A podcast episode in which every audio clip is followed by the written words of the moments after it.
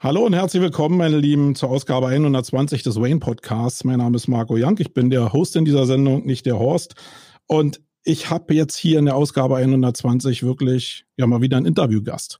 Ähm, habe ich eine ganze Weile schon nicht mehr gemacht. Und dann gleich einen richtigen Inter Interviewgast, also auf den ich mich richtig freue, nämlich den Andreas Bruckschlögel. Ähm, den kenne ich schon gefühlt seit 14 Jahren, vielleicht auch noch sehr viel länger. Ähm, und ja, man begleitet sich zwar so über 14 Jahre. Wir haben auch gerade in den Anfang, in, den Anfangszeiten eine Menge Kontakt zueinander gehabt, ähm, auf Konferenzen etc. pp. Und dann ja, haben wir uns eigentlich nicht mehr so richtig gesehen persönlich. Aber ja, dennoch sind wir irgendwie miteinander verbunden, habe ich zumindest das Gefühl. Und das hat er mir gerade im Vorgespräch auch bestätigt. Ähm, ich habe eine Menge Fragen hier auf dem Zettel, die ich ihm ganz gerne stellen will. Und ähm, ja, lasst euch einfach überraschen. Da sind eine Menge unternehmerische Sachen mit bei äh, zu seinem Werdegang, aber auch eine Menge Sachen zu Wright. Die haben ja eine Menge Schitte gekriegt aktuell. Äh, geht aber natürlich auch um ja Bits and Pretzels und was Event ähm, nach Corona, mit Corona bei ihm auslöst, welche Folgen das hat. Und ähm, ich bin gespannt auf seine Antworten, die nach dem Jingle kommen.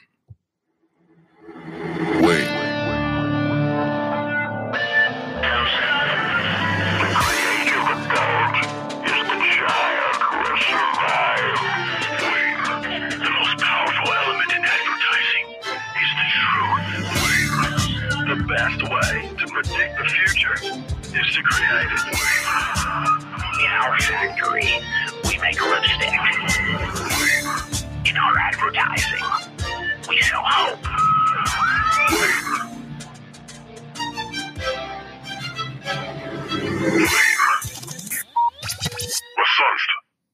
Ja, was sonst? So, angekündigt habe ich ihn ja schon, den Andreas Bruckschlögel. Ähm, Herzlich willkommen. Ähm, wir fangen immer, was heißt wir fangen? Ich mache gar nicht so viele Interviews, aber ich würde ganz gerne so anfangen wie die meisten in ihren Podcasts, nämlich dass du dich einfach mal vorstellst, weil ich meine, ich kenne dich ganz gut. Viele Leute, die dir jetzt oder die mir jetzt hier zugehören, kennen dich vielleicht auch. Aber ich glaube, der größte Fehler, den man eigentlich so machen kann, ist, dass man immer voraussetzt, dass alle anderen einen auch kennen, nur wenn man eine gewisse Reichweite hat. Deswegen würde ich dich einfach mal bitten, Andi, stell dich doch einfach mal vor mit den Worten und dem Mindset, was du so von dir sagen willst. Sehr gerne. Also erstmal äh, danke, Marco, für die Einladung und wie du es ja auch schon gesagt hast, ähm, kennen wir uns zwar schon sehr, sehr lange, haben uns irgendwie aber die letzten, ich habe auch mal kurz nachgedacht, fünf, sechs Jahre, glaube ich, gar nicht mehr live persönlich gesehen. Von dem her freut es mich sehr, dass wir äh, mal wieder miteinander sprechen, wenn auch äh, leider nur digital. Ähm, kurz zu mir, äh, mein Name Andreas Bruckschlögel, in der Branche oder gesamt, glaube ich, eher bekannt als Andi.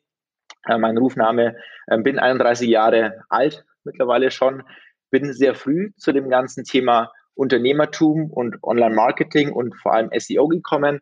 Ich komme aus einer Unternehmerfamilie, väterlicherseits ein Bauunternehmen, äh, mein mütterlicherseits war eine Raumausstattung und habe dann mit zwölf Jahren angefangen, aus der Raumausstattung meiner Mutter einen Rucksack zu nehmen und den auf eBay einzustellen. Und das war eigentlich so das erste Mal, wo ich ähm, dann online einfach äh, ja, ein Geschäft gemacht habe, nämlich den Rucksack verkauft habe. Und das hat mich äh, so gekitzelt, dass ich seitdem dem Unternehmertum komplett treu geblieben bin, es dann eben in verschiedenen Stufen ausgebaut habe, also nach eBay, dann einen eigenen Online-Shop. Dann kam ich eben ganz schnell zu der Frage, oh, jetzt habe ich einen eigenen Online-Shop, aber keine Besucher. Wie komme ich zu Besucher? Und das war dann für mich im Alter von 14 Jahren der Startpunkt, mich zu dem Thema SEO, Suchmaschinenoptimierung zu befassen. Und dann haben wir uns, glaube ich, auch ein Jahr später auf der ersten SEO-Konferenz, nämlich damals der SEMSEO in Hannover, kennengelernt. Und äh, genau, da habe ich meinen Online-Shop noch ein bisschen ausgebaut, habe auf der Konferenz eben auch Markus Tandler kennengelernt ähm, und für mich schon, schon sehr früh erkannt, dass ich irgendwo immer einen Mentor brauche, sei es jetzt im Sport oder im Unternehmertum. Und dann habe ich bei Markus eben mehrfach anfragen müssen. Wir wissen ja beide, dass Markus am Anfang sehr happy war, eine One-Man-Show zu sein und niemanden teilhaben lassen wollte, ähm, wie man viel Geld verdient, wie man das macht, was er macht. Ich habe mich locker gelassen und ich glaube, das ist auch eine der Eigenschaften, die mich bis heute prägen, weil du gesagt hast, wie würdest du dich beschreiben, würde ich sagen, als sehr, sehr hartnäckig, äh, sehr knochen mehr oder weniger. Und genau, habe dann den Markus als ersten Mentor gehabt dann nach dem Abitur zusammen mit ihm und mit Nils Dörrie Tandler Dörrie Partner gemacht, ähm, wo wir dann relativ schnell ähm, gemerkt haben, ähm, eben noch zusammen mit dem Merlin. Wir waren ja damals zu viert, also eine Vierer-Konstellation, dass ganz viel, was wir händisch tun, nämlich die ganzen Seitenaudits, ähm, die wir damals für große Kunden gemacht haben, deutlich besser, schneller, umfangreicher von einer Software gemacht werden können. Und das war für uns dann der Anfangspunkt einer Software, die wir erstmal nur für uns gebaut haben und dann rausgebracht haben mit dem Namen onpage.org. Wir haben uns vor drei Jahren gerebrandet, wie man so schön sagt, zu Write. Ähm, da können wir später auch nochmal gern drauf eingehen. Und wie du auch gesagt hast, nebenbei bin ich auch noch involviert in der Bits and Pretzels. Die habe ich auch gegründet, weil ich da gemerkt habe, zusammen mit dem Bernd Storm, dass es in München zwar eine Gründerszene gibt, aber keine, die sichtbar ist, keine, die in der Presse auch mal genannt wird. Das ist zum Glück mittlerweile anders. Und äh, dann bin ich auch noch quasi bei ähm, EFNI mit beteiligt. Das wird von Martin äh, betreut, von meinem Co-Founder. Das ist eine Agentur für Performance Marketing. Also mehr oder weniger zusammenfassend würde ich sagen, Unternehmertum prägt mich sehr. Das ist was, was mir sehr Spaß macht, Unternehmen zu führen und aufzubauen. Aber alles rund um das Thema Online-Marketing. Denn auch bei der Bits and Pretzels verantworte ich vor allem das Thema Marketing und Brand, also wie wir die Marke bekannt machen und dafür sorgen, dass jeder Gründer davon hört und daran hoffentlich teilnimmt. Ja, wie oft du jetzt nebenbei gesagt hast, äh, ist sehr faszinierend irgendwie. Macht man so nebenbei. ähm, ja, aber ich, ich weiß ja, wie du es meinst. Ähm, ich will mal kurz auf deine Historie zurückkommen irgendwie. Also ich will nicht gleich jetzt bei Ride anfangen, äh, sondern will irgendwie noch mal ein bisschen darauf rumreiten, wie du jetzt ähm, ja in das Unternehmertum eingestiegen bist und will da erstmal mit deiner Familie anfangen. Ich glaube, so ein eine gewisse Wurzel oder eine gewisse Grundkompetenz in Richtung Unternehmertum kriegt man vielleicht von den Eltern irgendwie mit in die Wiege gelegt. Gerade wenn es darum geht, ja, Unternehmertum zu verstehen, aber auch das, der Umgang mit Zahlen, ähm, ja, mit großen Zahlen vor allen Dingen. Was haben dir da deine Eltern so mitgegeben? Also auch jetzt gerade unter der Corona-Zeit habe ich mir immer wieder die Frage gestellt, und dann kommen wir nachher auch nochmal zu, das Thema Schulden als Unternehmer, wie bist du da von deinen Eltern geprägt worden? Weil das unterscheidet sich ja schon sehr stark zu dem, als wenn du jetzt sehr konservativ von einer Arbeiterfamilie großgezogen wirst. Nichts dagegen, aber es unterscheidet sich halt. Ja, ähm, absolut. Also ich glaube, dass wohl eine der prägendsten äh, Dinge, die ich erlebt habe, ist einfach auch noch da, nicht jetzt auf meine Eltern, sondern sogar eher auf meine Großeltern. Also mein Großvater, der ähm, den Laden meiner, den dann eben meine Mutter auch mitgeführt hat, aufgebaut hat, ähm, der hat klassisch am Sonntag Buchhaltung gemacht. Und da war ich als kleines Kind am Wochenende eben dann bei ihm auf dem Schoß und habe zugeguckt, wie er die Buchhaltung gemacht hat. Und unter der Woche, ähm, damals, äh, als ich noch sehr, sehr klein war, ich glaube nach sechs oder acht Monaten hat meine Mutter schon wieder das Arbeiten angefangen und hatte mich dann einfach mit dem Kinderwagen oder mit dem ähm, ähm, Krabbelbett dann einfach neben ihrem Schreibtisch stehen. Und ähm, das ist was, was heute immer mehr Normalität wird, dass man als Mutter vielleicht nicht zwei, drei, vier, fünf Jahre daheim bleibt, sich um die Kinder kümmert, sondern vielleicht einfach auch schneller mit dem Arbeiten anfängt und wieder zurück zur Arbeit geht, wenn auch nur Teilzeit. Und das war einfach was, was meine Mutter damals schon sehr, sehr früh gemacht hat und was mich natürlich, wie du gesagt hast, geprägt hat. Sei es positiv wie auch negativ. Ähm, und ich glaube, das ist auch was, was sehr, sehr wichtig ist, ähm, und da habe ich auch letzt die Dokumentation über Elon Musk gesehen, wo ein Psychologe gesagt hat, irgendwie jeder Gründer und vor allem die Serial Entrepreneurs, also die Seriengründer, die sind irgendwo geprägt und getrieben von etwas und haben oftmals auch Verletzungen aus der Kindheit. Und ähm, auch da habe ich die letzten Jahre ähm, viel damit äh, verbracht, ähm, in sogenannten Persönlichkeits- und Wachstumsworkshops da, da mal in mich reinzuschauen, mal zu gucken, was, was, was hat mich denn als Kind geprägt und dann natürlich auch viele Sachen festgestellt, die positiv waren, aber auch negativ. Denn Unternehmertum hat natürlich viel Sonnenseite. Ist natürlich erstmal schön, sein eigener Herr zu sein, ähm, sich äh, auf sich allein gestellt zu sein, sich entfalten zu können. Aber genauso gut die Schattenseiten, ähm, Verantwortung zu haben. Vor allem jetzt mittlerweile bei Ride haben wir jetzt knapp 100 Leute, ähm, teilweise auch sehr viele Familien mit dabei. Ähm, das ist natürlich alles andere als einfach. Und dann nebenbei auch noch als, als Marke, sage ich jetzt mal, als Persona, wie du es ja auch bist, wo man bekannt ist, haben wir ja auch nochmal den persönlichen Druck, dass man ja eigentlich nicht scheitern kann, weil ein Scheitern wäre dann eigentlich die Riesenkatastrophe. Und das ist was, was ich auch die letzten Jahre ehrlicherweise ähm, sehr stark erkannt habe, wie sehr ich mich durch mich getrieben habe und ähm, dass ich da viel verändern musste und auch immer noch nach wie vor verändere, um ähm, nicht irgendwann äh, in der Ecke zu sitzen mit einem riesen Burnout und einfach nicht mehr weiterzukommen. Weil das ist was, was ähm, man ja auch nirgends lernt oder mitbekommt oder auch ehrlicherweise viel zu wenig Menschen drüber sprechen. Ähm, und, und ich daheim auch nie irgendwo groß äh, miterlebt habe, dass ich damit auseinandergesetzt wurde. Weil früher hat man das einfach gemacht und da hat man einfach gearbeitet von früh bis nachts und war dadurch, dass es mehr körperliche Arbeit war, auch irgendwann ähm, ja, war es nicht mehr möglich, in der Schreinerei mehr zu arbeiten, weil dann die Hände wehgetan haben. Ich glaube, heutzutage mit dem Thema äh, Technologie ähm, und, und PCs kann ich sehr viel mehr arbeiten und mich mit dem Kopf besch beschäftigen, ohne dass ich merke, dass mein Körper erschöpft ist und gar nicht mehr kann. Und ähm, das ist was, was, wie gesagt, wo ich auch die letzten Jahre ein bisschen reingetappt bin und ähm, da versuche, ähm, mehr Achtsamkeit zu haben und mehr ähm, da auf mich zu schauen. Glaubst du denn rückwirkend, dass, ähm, ich weiß jetzt nicht genau, wie groß die Unternehmen deiner Eltern und Großeltern waren, aber dass du im Umgang mit großen Zahlen und Finanzierung, auch wenn wir da nachher nochmal hinkommen, dass du da schon auch die Grundpfosten mitbekommen hast oder hast du ähm, das dir später erarbeiten müssen? Weil es ist ja schon ein erheblicher Unterschied zwischen, äh, du bist jetzt Angestellter und kriegst jetzt meinetwegen deine 5000 Euro im Monat oder du gehst halt mit anderen äh, null mit mehr Nullen eigentlich auf irgendwelchen Zetteln um. Es fühlt sich ja als Mensch und als Unternehmer wirklich anders an. Ja, ähm, das ist eine sehr, sehr gute Frage, mit der ich mich auch ähm, lange beschäftigt habe die letzten Jahre. So, warum bin ich eigentlich so, wie ich bin? Und jetzt, also ich würde die Frage mal ganz kurz ähm, teilen in zwei Teile. Der erste Teil ist, wo ich unheimlich dankbar dafür bin, dass ich das Ganze anfangen und aufbauen konnte neben der Schulzeit ähm, und dadurch viel weniger Risiko hatte. Ich ziehe absolut meinen Hut vor jedem, der beispielsweise eine Familie daheim hat und sich entscheidet, ähm, ein Startup oder sich äh, aufzubauen oder sich selbstständig zu machen. Also da muss ich sagen, Chapeau, weil da ist so viel an wirklicher, ich sage jetzt mal, Cashburn da, also an Geld, an was ich monatlich brauche, um mich selber, um meine Familie zu ernähren.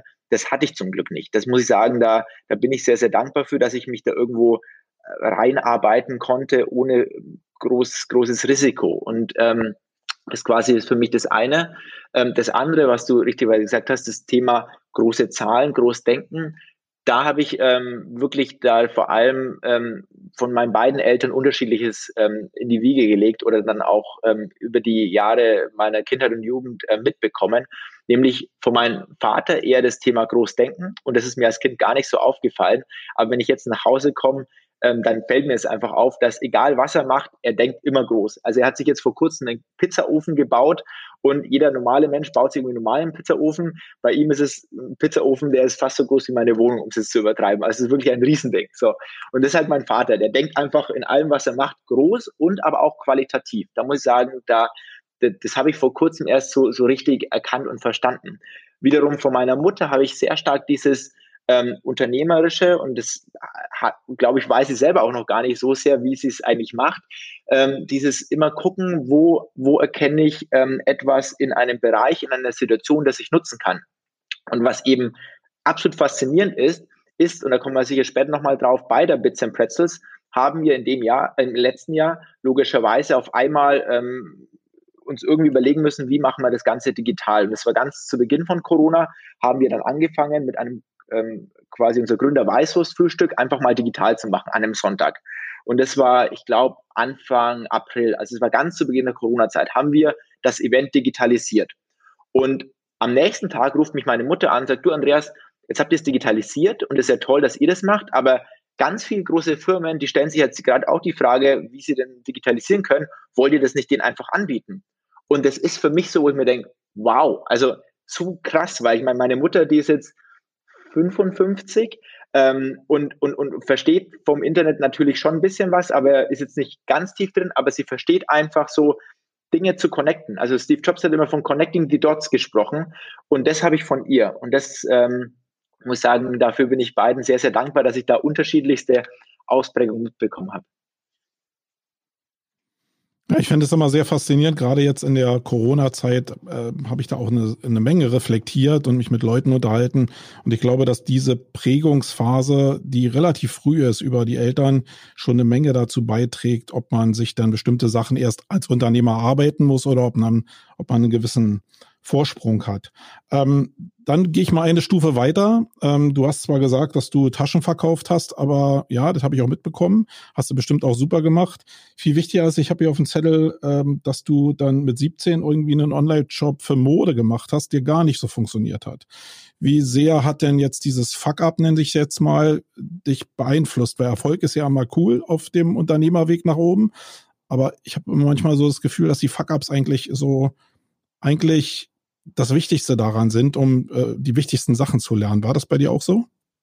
Zu 100 Prozent. Also, um das mal ganz kurz ein bisschen mehr zu beschreiben, ich habe mit ähm, zwölf Jahren, wie gesagt, meinen ersten Rucksack über eBay verkauft. Zwei Jahre später habe ich dann, hat eBay die ähm, Verkaufsgebühren erhöht und da dachte ich mir, ach, äh, warum abhängig sein von eBay, wenn ich es doch mit einem eigenen Online-Shop selbst machen kann und gar keine Gebühr mehr habe? Habe, habe aber dann eigentlich festgestellt, okay, jetzt habe ich zwar keine Gebühr mehr, aber auch keine Besucher, weil äh, eBay hat ja dafür Gebühren verlangt, um dann am Ende des Tages Marketing zu machen. Da war ich natürlich in den jungen Jahren noch nicht so weit, das alles zu kombinieren. Und demnach habe ich dann eben die nächsten Jahre, das waren eben dann drei Jahre, wie du richtigerweise gesagt hast, einen Online-Shop für Taschen und Rucksäcke aufgebaut. Und da waren wir in Deutschland eigentlich ziemlich Marktführer als Retailer. Das heißt, wir haben Taschen weiterverkauft. Wir haben die Einkauf von eSpec zum Beispiel und dann weiterverkauft. Und das ist sehr, sehr erfolgreich. Und dann war ich mit 16, 17 in, in einem Modus, wo ich mir dachte, oh cool, jetzt läuft das ein und wir haben wirklich zu sämtlichen Begriffen bei Google auf Platz 1 gerankt, Rucksack, Rucksäcke, du weißt es, äh, wir waren eigentlich überall auf 1, weil ich mich da so rein äh, gefräst habe in das ganze Thema, mit jedem irgendwo Links getauscht habe und äh, das einfach dann am Schluss zum Number One Ranking gereicht hat. Heutzutage ja, ja zum Glück nicht mehr. Ähm, dann habe ich einfach gedacht, okay, wie kann ich mein, mein, meinen Umsatz verdoppeln und wie kann ich noch mehr Geld verdienen? Also es war eigentlich getrieben von ein bisschen äh, einem leichten Größenwahn, würde ich, würde ich sagen.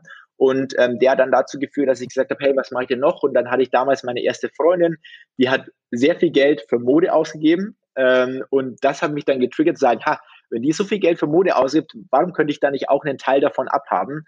Und das hat mich dann bewegt, ähm, Mode online zu verkaufen ähm, unter dem äh, Online-Shop-Namen Dealer Shop und der Slogan war Stoff für coole Leute. Ich würde sagen, bis heute war weder Name noch der Slogan verantwortlich für den Failer. Ähm, das leider, leider nicht. Also ich bin da bis heute irgendwie ganz stolz auf einen wirklich coolen Namen und einen coolen Slogan. Aber was, was verantwortlich war, war einfach das Thema Mode. Ähm, weil wir waren damals zu der Zeit vor einem Zalando. Das heißt, äh, Zalando, wo ja jeder weiß, heute die enorm zu kämpfen haben mit einer Returnquote, war damals wirklich ein Pioneering. Das heißt, ich habe Mode eingekauft von großen äh, Modeherstellern, habe die verschickt, äh, weil wir auch da relativ schnell zu sämtlichen Begriffen auf Platz 1 gerankt sind, zu Fashion, zu Streetwear, zu den ganzen Markenbegriffen. Wir waren überall auf 1 und hatten wirklich enorm viel Verkäufe. Aber was wir dann einfach unterschätzt haben, war eine brutale Returnquote. Das heißt, die Sachen wurden 90, 95 Prozent zurückgeschickt und nicht nur einfach normal, sondern gebraucht, kaputt, nach Rauch stinkend. Ähm, also die Mode wurde auch getragen. Und das ist ja sogar auch rechtlich, ich weiß nicht, ob sie das jetzt verändert hat in den letzten Jahren, aber bei uns war es auch sogar erlaubt. Also man durf, durfte die Sachen 14 Tage lang testen und dann zurückschicken. Und also das klassische 14 Tage Widerrufsrecht. Und ich muss sagen, in Zalando, die hatten dann halt genügend Geld, um, um, um, um das einfach dann zu erschlagen und dann schneller zu wachsen und dann mit der Returnquote umgehen zu können. Ich als äh, oder wir als, als, als kleine Firma waren auf einmal erschlagen. Wir hatten nicht damit gerechnet. Und das ging dann wirklich Schlag auf Schlag, weil wir mussten im Vornherein schon die Ware für die nächsten zwölf Monate ordern. Das heißt, es kam immer mehr Ware, es wurde immer mehr zurückgeschickt und wir hatten auf einmal einen riesen Kostenapparat, den ich nicht mal ansatzweise absehen konnte. Und auf einmal war ich in so einem Strudel, der, der von außen irgendwie komisch wirkt, wo du aber als Unternehmer dann drin bist und eigentlich dann gar nicht mehr weißt, wie der geschieht. Und ich wirklich von heute auf morgen oder wir, ich meine, es war immer meine Mutter und ich, waren auf einmal in einem richtig, richtig großen Schuldenberg. Und, ähm, und das war, war, war wirklich ein harter Tobak, ähm, weil du als Unternehmer ja auch nicht klassisch große zum Beispiel eine Rente einzahlst. Das heißt, meine Mutter hat dann angefangen zu gucken, okay, wo, wo kriegen wir ähm, das Geld her, um dann einfach Außenstände zu bezahlen und hat dann einfach nach und nach alle ihre Ersparnisse ähm, angepackt und, und angegriffen. Und ähm, das war was, was ähm, wir am Schluss ähm, meistern konnten, die Herausforderung. Also ähm, wir konnten dann eben sämtliche Außenstände und so weiter begleichen. Aber das war am Schluss ein Zeitraum über zwei, drei Jahre, ähm, der sich dahin zog. Und eigentlich, wenn man jetzt klassisch draufschaut im Nachhinein, dann waren wir eigentlich insolvent, weil wir konnten eigentlich zu einem gewissen Zeitpunkt die Außenstände nicht mehr begleichen und hatten auch keine Idee, wie wir es begleichen konnten. Das Einzige, was wir dann trotzdem gemacht haben, weil Insolvenz war, auch da einfach keine Option war, uns Stück für Stück da irgendwie rauszubewegen. Und es ging eben durch ähm, Aufbrauchen von Ersparnissen meiner Mutter bis hin dann, dass ich dann geguckt habe, okay, wie kann ich meine Expertise nutzen und einfach Geld verdienen. Und da war einfach der Vorteil, dass ich dann durch Affiliate Marketing mir dann Geld dazu verdient habe, ohne weiter groß investieren, investieren zu müssen. Das heißt, ich habe dann Domains projektiert, klassisch im Bereich Kredit und so weiter und die dann einfach zum Ranken gebracht und dadurch stückchenweit die Schulden abgestottert. Ähm, du hast vorher ge gesagt, was, was, was hat es gebracht? Wie war das? Also erstmal war es wirklich hart, vor allem in einer Zeit mit 17, 18, wo ich auch so in der 11. Klasse war, in der Schule, wo eh schon irgendwie immer, immer nicht, nicht der Überflieger war ähm, war es natürlich dann doof, wenn dann noch mal so eine große Herausforderung private Natur ist, ähm, die eigentlich dann einen Tag und Nacht beschäftigt. Ähm, hat mir aber auf jeden Fall gelehrt, dass ähm, es nicht nur immer aufwärts geht. Ähm, dass es nicht nur immer aufwärts geht, dass man einfach schauen muss, ähm, wann macht was, wo wie Sinn, aber auch, dass man als Unternehmer einfach immer ein Risiko hat. Weil ganz ehrlich, das, das, das, klar, jetzt im Moment könnte ich es anders abschätzen, weil ich einfach viel mehr Wissen habe. Trotzdem hast du als Unternehmer nie 100 Prozent. Das ist immer Pioneering. Und ich meine, leider Gottes bestes Beispiel ist Corona. Das passiert. Da kommt auf einmal ein Raumschiff. Das kann jetzt eine weltweite Pandemie sein. Das kann aber auch was sein, was nur in deinem Bereich ist.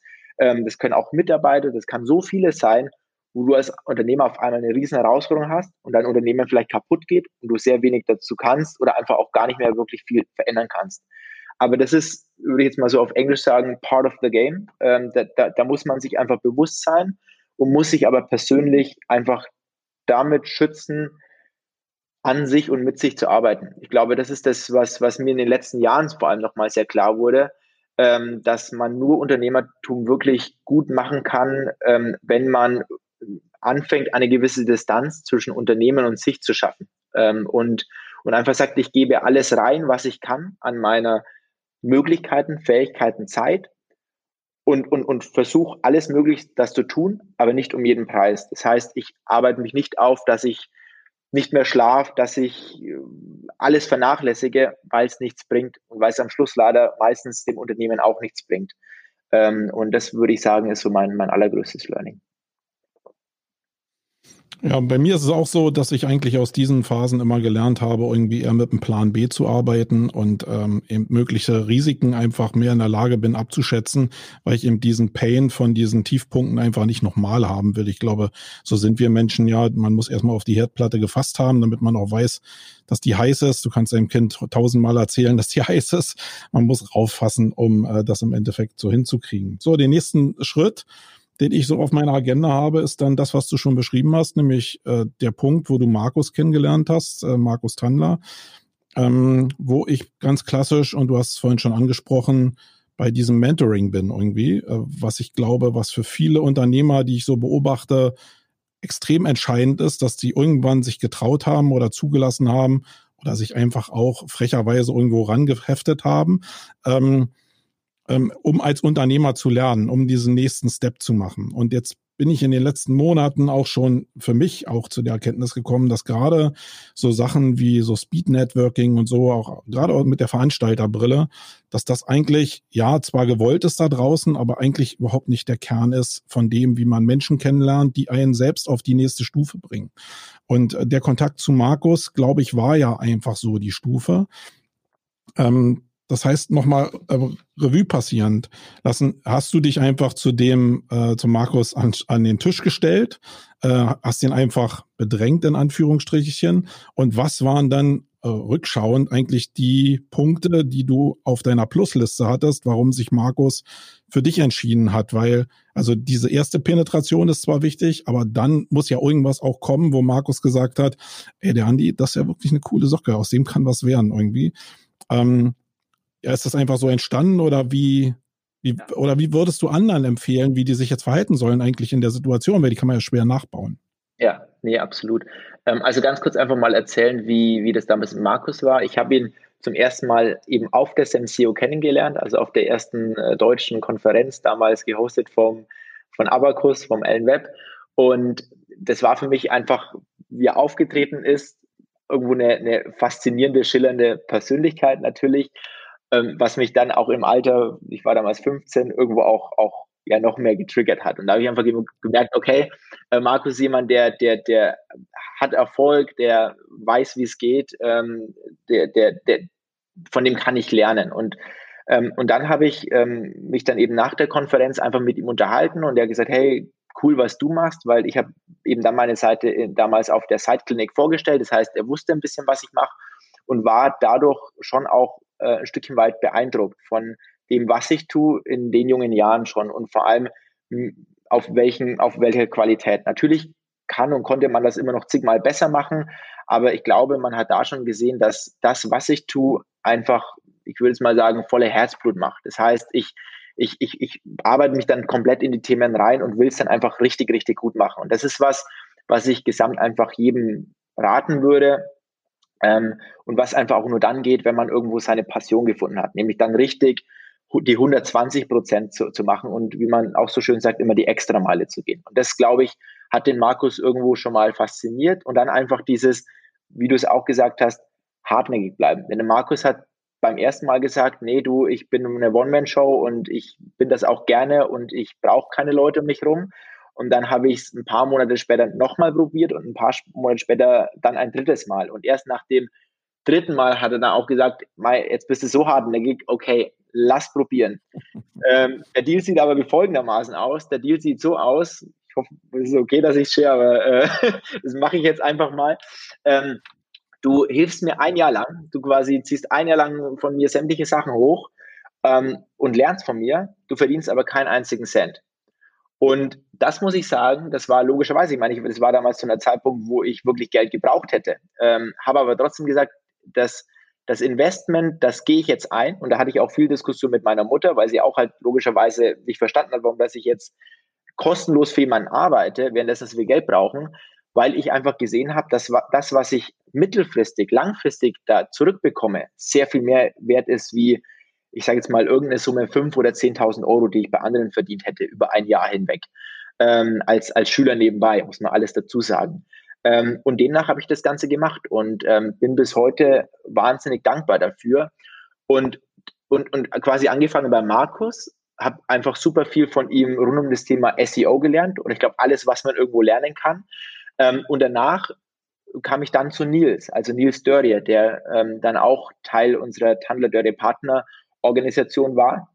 Und dann habe ich einfach die nächsten Jahre sehr, sehr viel von Nils gelernt rund um das Thema Unternehmensaufbau. Und jetzt gerade im Moment habe ich Markus und Nils immer noch an meiner Seite, aber wieder jemand anderen. Also ich habe da auch immer wieder mehr und andere Leute dann in mein Netzwerk ähm, aufgenommen und sehe als meine Mentoren nämlich immer da, wo ich gerade für mich den größten Pain habe, also wo ich da einfach merke, ich alleine komme da irgendwo hin, aber viel langsamer, wie wenn ich mir einfach jemanden äh, dazu hole, jemanden frage, der Themen, Dinge schon mal gemacht hat und da deutlich mehr Expertise hat. Und ähm, das, äh, weil du jetzt auch vorher gefragt hast, was würdest du Leuten empfehlen? Ich würde persönlich immer sagen, sucht euch Menschen, die euch faszinieren. Und es müssen jetzt nicht unbedingt erfolgreiche sein, weil ganz ehrlich, Oftmals ist es vielleicht auch sogar einfach mal Großeltern, von denen man viel mehr an Input und Wissen mitnehmen kann, wie man oftmals denkt. Also das ist ja auch so absurd. Man denkt immer an die Elon Musk dieser Welt und was auch immer.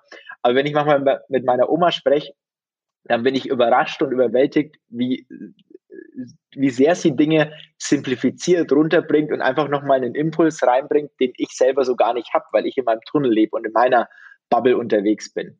Ähm, das ist das Erste. Und das Zweite, würde ich sagen, es ist so ein blöder alter Spruch, den finde ich aber einfach, ich für mich trotzdem sehr passend. Und der heißt, Le Lehrjahre sind keine Herrenjahre. Und ich, ich finde, genau so ist es. Ich erlebe leider viel zu oft, ähm, auch in Mitarbeiter- oder Bewerbungsgesprächen, dass junge Leute ambitioniert sind. Und das finde ich immer an sich natürlich klasse, aber immer zu sehr auf das Thema Geld achten. Und in gewissen Teilen verstehe ich es, weil ich meine, klar, vor allem wenn man irgendwo vor allem in München lebt, braucht man Geld, dann da ist das Leben teuer. Aber ich würde immer schauen, wo lerne ich auch wirklich was. Und wenn ich die Wahl habe zwischen zwei Jobs und der eine zahlt mir 20 Prozent mehr und beim anderen habe ich aber einen Leader, eine Persönlichkeit, wo ich für mich das Gefühl habe, da kann ich viel mehr lernen, da kriege ich viel mehr mit oder in der ganzen Organisation, dann würde ich jedem raten, macht das, weil, weil das ist das, was am Schluss das, das wirklich Wertvolle ist.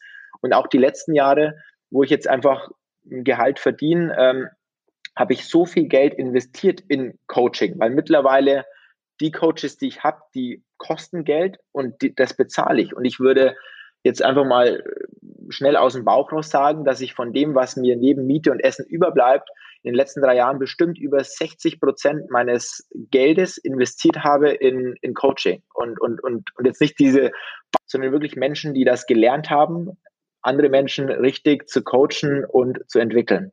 Ja. Genau, das ist ja die Schwierigkeit. Du hast es selbst angesprochen, mir lag es fast auf der Zunge. Ähm, wie soll man die richtigen Leute erkennen? Ich glaube, das ist so die Schwierigkeit, die die Anfänger gerade in dem Bereich haben. Du hast jetzt Markus damals als dein Mentor identifiziert. Wenn jetzt andere Leute in den Markt jungfräulich reinkommen, dann sind die vielleicht schnell bei den Brüdern mit den zwei Buchstaben, weil sie gar nicht die Differenzierung machen können.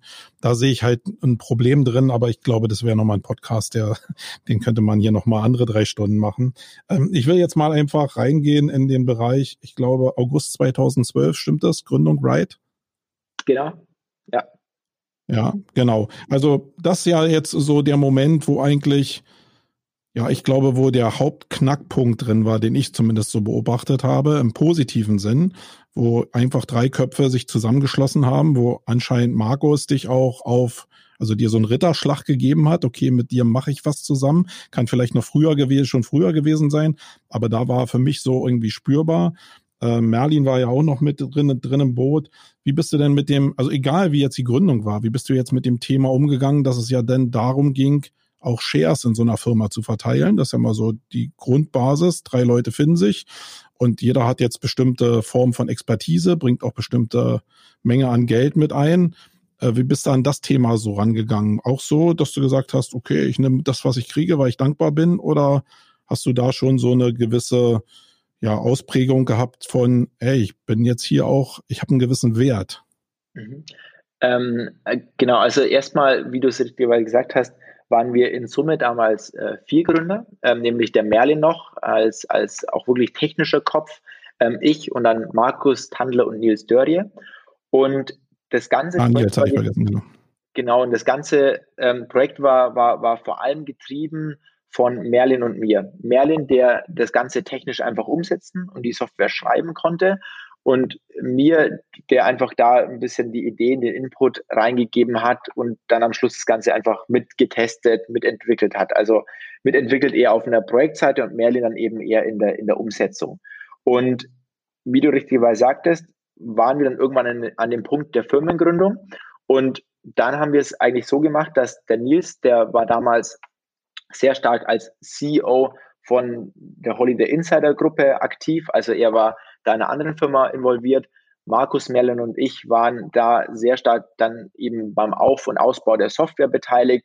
Und demnach hatte ich da einfach das Glück, mit Markus und Nils zwei Seniore, Ältere zu haben, die da sehr fair unterwegs waren. Und die einfach gesagt haben, hey, lass uns da fair draufschauen und was Faires machen. Und das hat sich im Nachhinein, glaube ich, für alle sehr, sehr ausgezahlt, dass wir da fair miteinander umgegangen sind und wir alle einen sehr ähnlichen Share anhand dessen, was wir eingebracht haben, zu dem Zeitpunkt und danach auch noch einbrachten, ähm, dann eben in der Anteilsverteilung gemacht haben. Und äh, da glaube ich, gibt es ja im Nachhinein auch viele Beispiele, ähm, vor allem von ein paar Berliner Gründern, Brüdern, die ähm, sehr junge Gründer dann immer sehr abgezogen haben.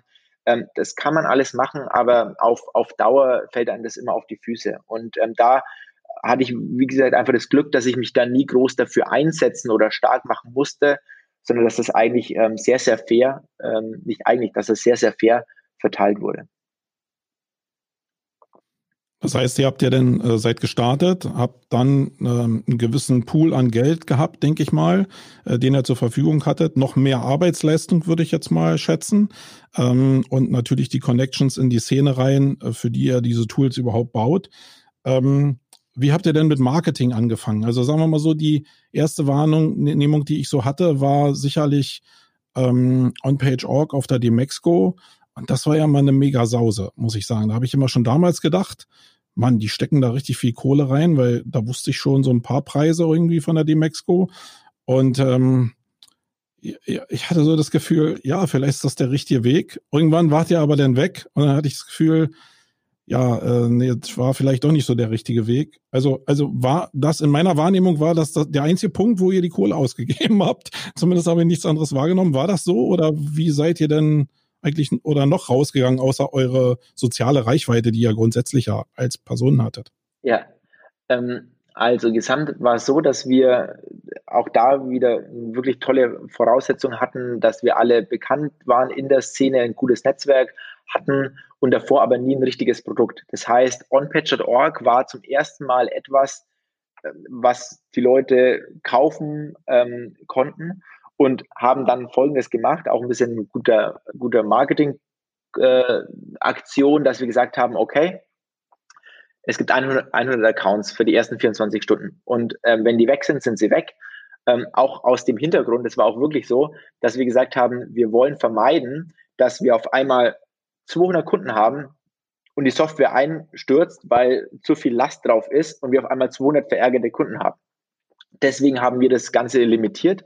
Und diese Limitierung, ich meine, wir äh, sehen sie auch heute zum Beispiel bei dem Thema Clubhouse, ähm, hat dazu beigetragen, dass jeder diese einen Teil dieser 100 Accounts haben wollte, also eine, eine Lizenz davon.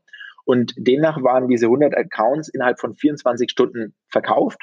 Und das war damals schon ein monatliches Abonnement. Das heißt, ähm, wir hatten ab Tag 1 10.000 Euro, weil jede Lizenz hat 100 Euro gekostet, 89 Euro, also knapp 10.000 Euro ähm, Revenue hatten wir jeden Monat. Und das hat uns dazu geholfen, ähm, Mitarbeiter einzustellen. Also wir haben uns auch wirklich lange keinen einzigen Cent ausbezahlt, sondern konnten von der Beratung, die wir gemacht haben, leben und konnten alles an Zeit investieren in, in den Aufbau von onpatch.org.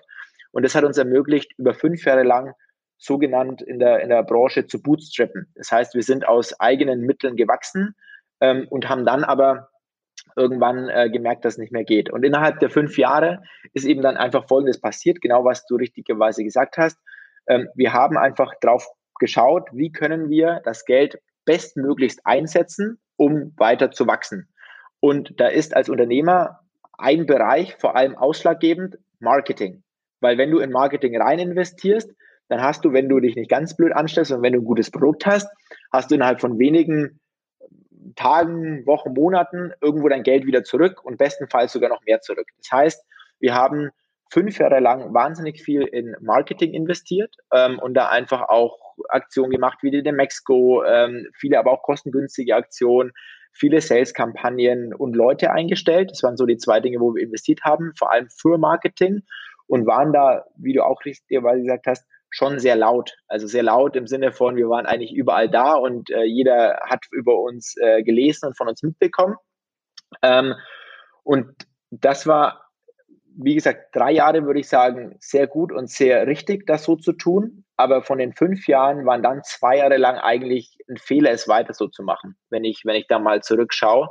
Und der Fehler, der würde ich einfach, einfach mal sagen, lag daran, dass wir ähm, gar, gar nicht wirklich in Technik investiert haben. Der Merlin hat dann ähm, eben irgendwann ein, zwei Mitarbeiter äh, geheiert ähm, und dann versucht, eine immer größere Software, eine immer größere Plattform aufzubauen, zu warten, weiterzuentwickeln, was eigentlich mit der Anzahl der Personen, die Merlin hatte, ein, ein Riesenwahnsinn war. Also ich weiß bis heute gar noch nicht, wie wir das geschafft haben und kann da auch von ganz viel Glück sprechen, was wir da sicherlich auch hatten und was da bei uns war ähm, weil wir einfach fast kein Geld da investieren konnten, weil einfach nichts da war. Ähm, oder, oder das, was da war, das musste einfach in Marketing investieren, investiert werden, weil die Investition in Technik einfach immer eine ist, die ich heute mache und die sich einfach sehr viel später irgendwann dann refinanziert.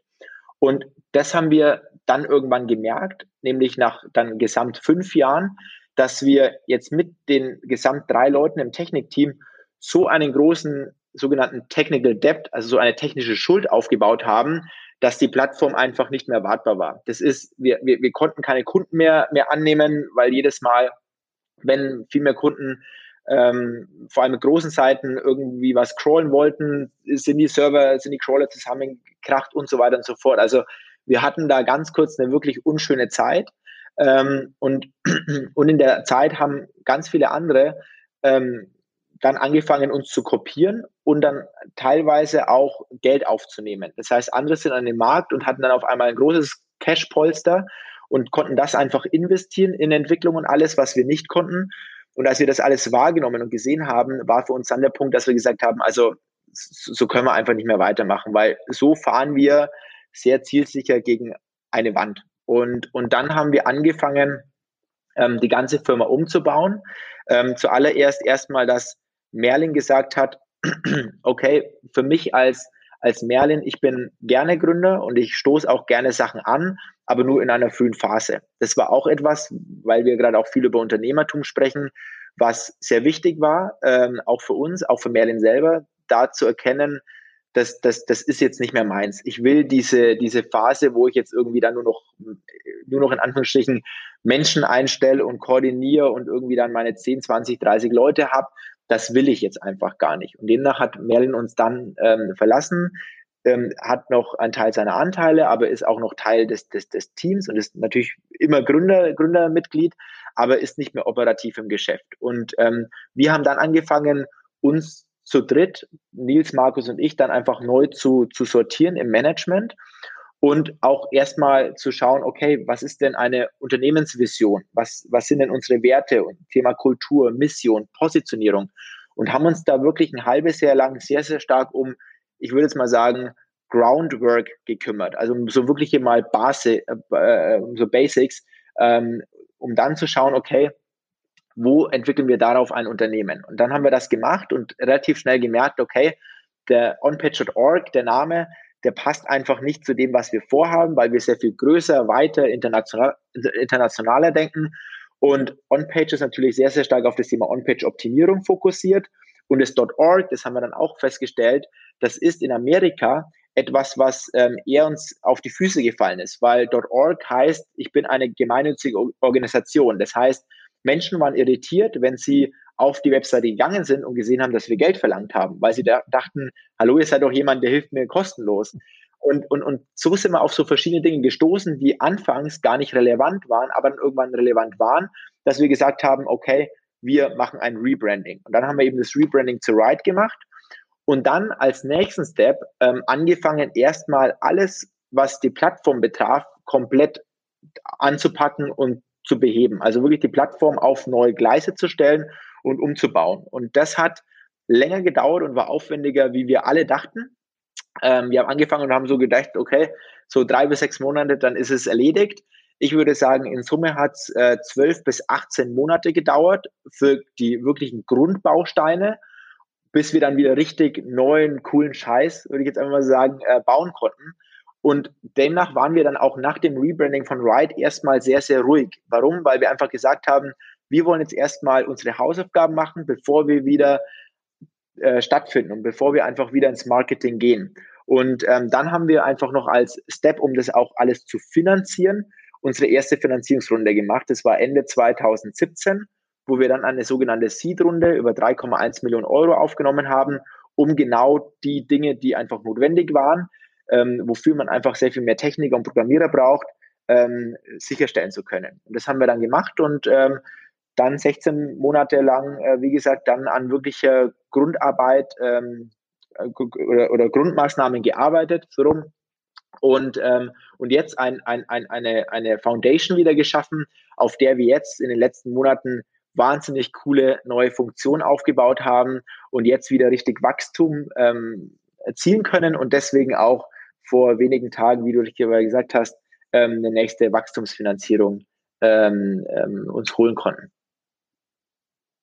Lass uns mal einfach nochmal ein Stück zurückgehen, ähm, weil du hast das jetzt wieder so beiläufig gesagt, dann haben wir so eine Investorenrunde von 3,1 Millionen gemacht. Ähm, jetzt, du hast mit 12 deine erste Tasche verkauft. Wir haben diesen ganzen Werdegang jetzt äh, besprochen. dann nimmt man nicht einfach mal 3,1 Millionen auf. Du hast keine Ahnung gehabt oder vielleicht oder ab welchem Punkt bist du da rangekommen, wie man überhaupt mit VC umgeht, äh, mit Anwälten umgeht, mit Verträgen umgeht, die ja alle eine, eine weitreichende Bedeutung haben. Uns allen ist sicherlich äh, der Werdegang von den Mitgründern auch aus Facebook, äh, auch schon aus dem Film äh, in, in Erinnerung. Also da ist ja noch irgendwie ein Weg dazwischen. Wie ist jetzt Andy dazu gekommen, zu verstehen, dass das Invest jetzt auch mit den Shares, die dann da ja, mit über den Tisch gehen, dass das die richtige Finanzierung ist. Ihr hättet ja auch zur Bank gehen können, kann man jetzt mal ketzerisch fragen. Äh, lustigerweise, das haben wir auch gemacht. Äh, wir waren auch mal kurz bei der Bank. Dann wurden wir von einem Mann, äh, und vor allem, weil, weil ich mit, da war ich mit Nils, das war lustig, äh, vor einem über 50 Jahre alten Mann wurden wir dann mit großen Augen angeschaut nach dem Motto, was, äh, wa, wa, was machen Sie überhaupt, was wollen Sie überhaupt?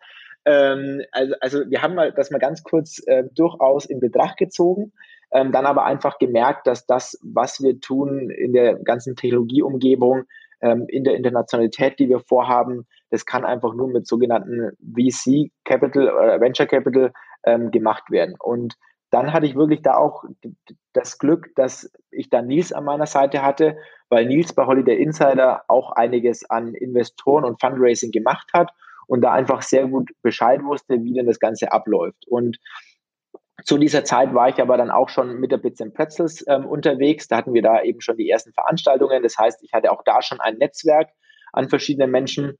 Und somit hatte ich dann zum einen die Hilfestellung von Nils, wie man sowas macht, zum anderen dann ein Netzwerk von eben ein paar Investoren, die ich dann ansprechen konnte.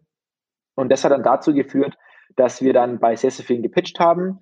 Und wie es so oft ist, das ist auch da klassisch wie sag mal, keine Ahnung, im Dating, ähm, beim einen passt, beim anderen nicht, ähm, kriegst du halt einfach Absagen, beim paar passt gerade nicht rein, weil einfach jeder Investor auch wirklich wenige Investments macht. Das ist auch was, was man nicht unterschätzen darf. Also es ist nicht so, dass ein Investor gerade sagt, okay, äh, die 20, die sich äh, melden, da wähle ich die Hälfte aus, sondern ein Investor bekommt im Schnitt 300 bis 500 Pitches im Jahr, wovon er im Schnitt vier bis fünf Investments tätig. Das heißt, die Summe, die, äh, die mit Investoren sprechen muss, um dann am Schluss ein, zwei, drei, bei uns waren es dann drei am Schluss, an den Start zu kriegen, die dann investieren, das ist allein mathematisch eine wirklich größere Anzahl, wo ich dann einfach mal äh, mit Leuten sprechen muss.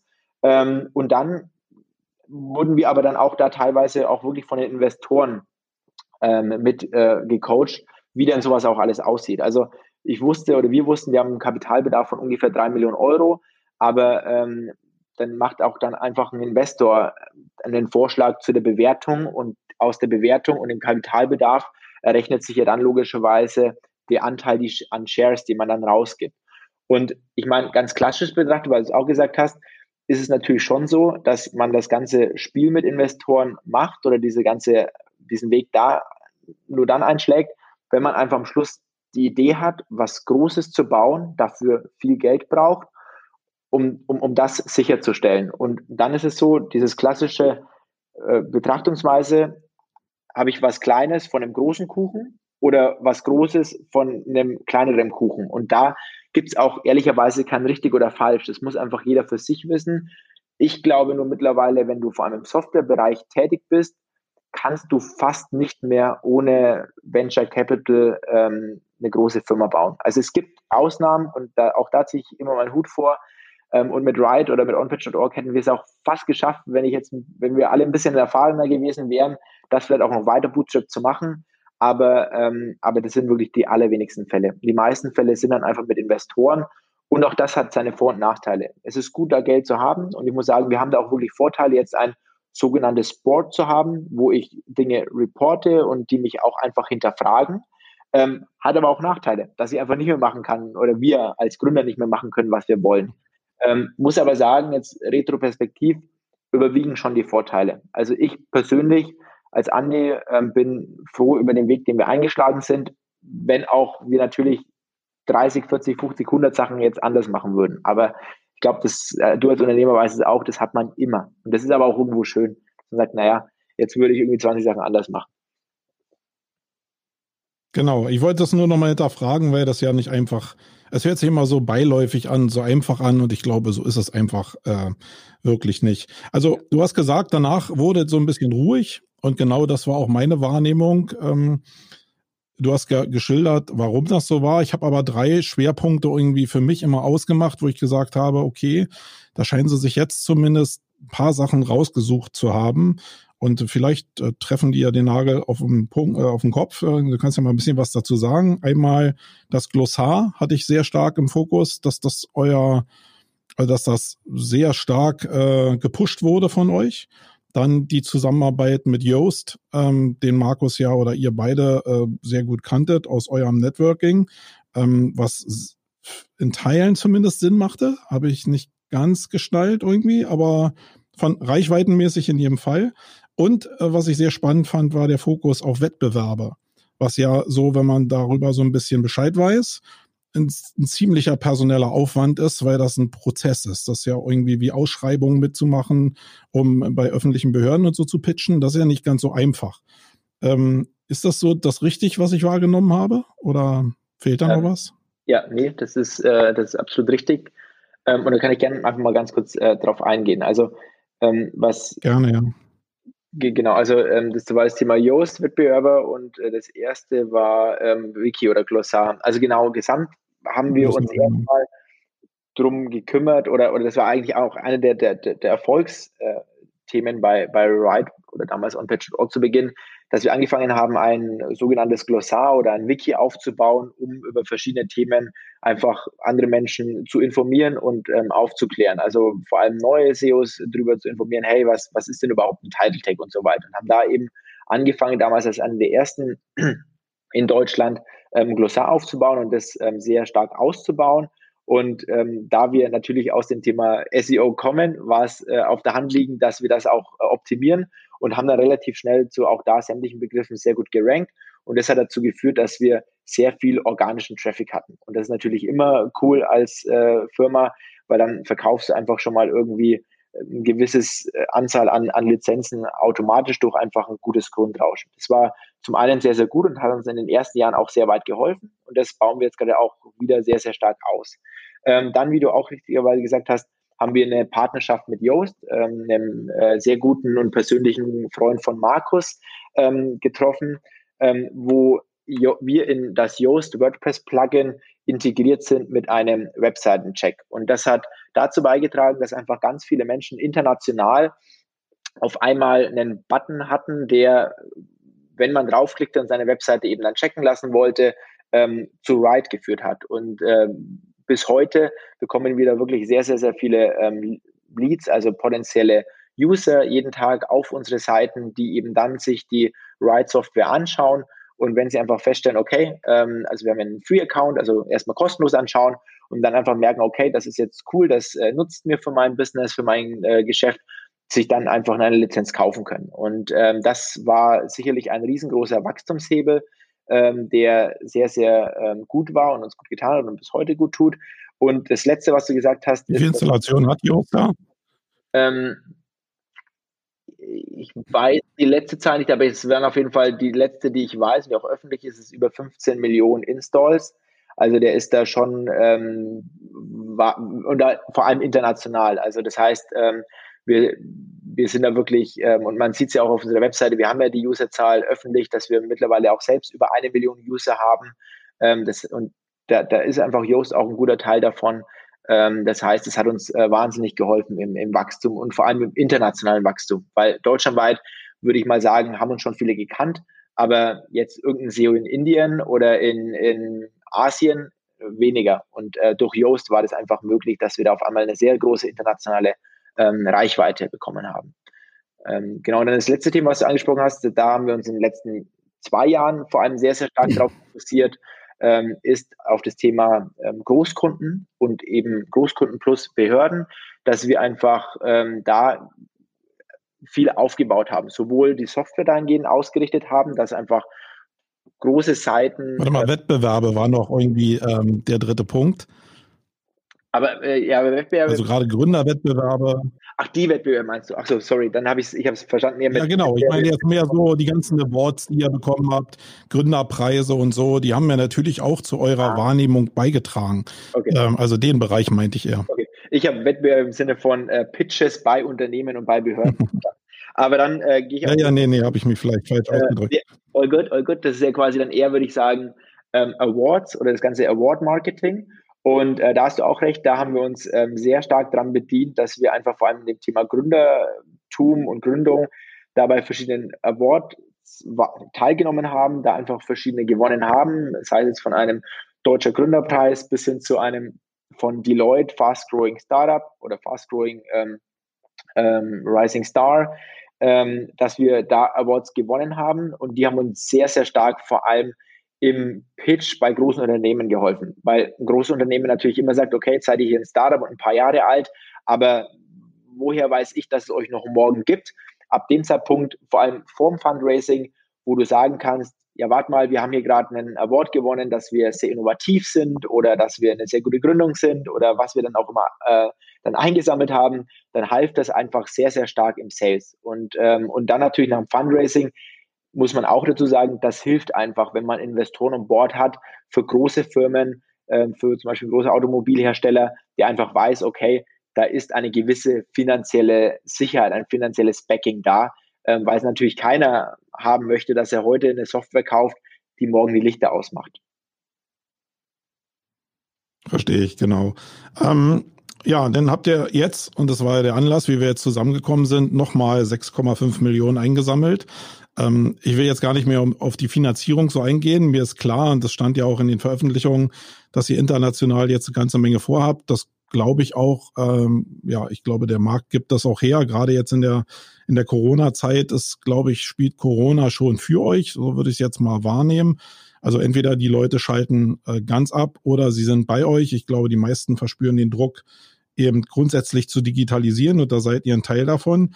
Ähm, ich will jetzt mal in die Software noch kurz direkt reingehen, weil das habe ich mich jetzt so grundsätzlich gefragt. Ihr habt ja die Software, nachdem ihr die 2017 auch dieses Rebranding gemacht habt, schon sehr stark umgebaut und seid jetzt ähm, ja mit einem Großteil des Tools eigentlich direkt an Google angedockt.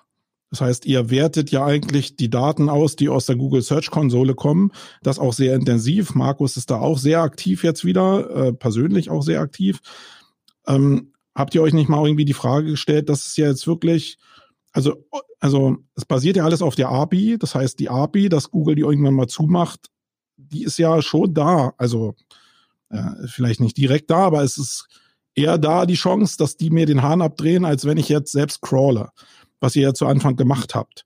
Ähm, habt ihr da nicht ein bisschen Schiss vor, dass die irgendwann einfach die API zumachen? Ja, ähm, sehr, sehr guter Punkt, den du, den da gerade aufgreifst. Also Grundsätzlich ist es so, und das glaube ich ist vor allem für viele, die ähm, uns von Anfang an jetzt nicht kennen, sondern vielleicht jetzt erst, vielleicht wahrscheinlich gar nicht vorstellbar, dass damals im Jahr 2012, als wir an den Start gegangen sind mit dem Namen onpage.org und mit der Ausrichtung der Software für OnPage SEO, dort haben uns wirklich viele auch durchaus leicht ausgelacht und meinten, warum macht ihr jetzt ein OnPage-Tool? Ist doch alles nur Links und Links ist das Wichtige. Und wir haben damals eigentlich was getan, wo wir gesehen haben, nein, der Markt bewegt sich dahin. Das wird wichtig. Es ist wichtig, dass du dafür sorgst, dass deine On-Page-Kriterien ähm, auf deiner Seite gut sind, dass du da deine Hausaufgaben machst. Und der Markus hat ja immer von den Hausaufgaben auf der Seite gesprochen, ähm, ähm, schon, wie gesagt, schon vor einigen, einigen Jahren.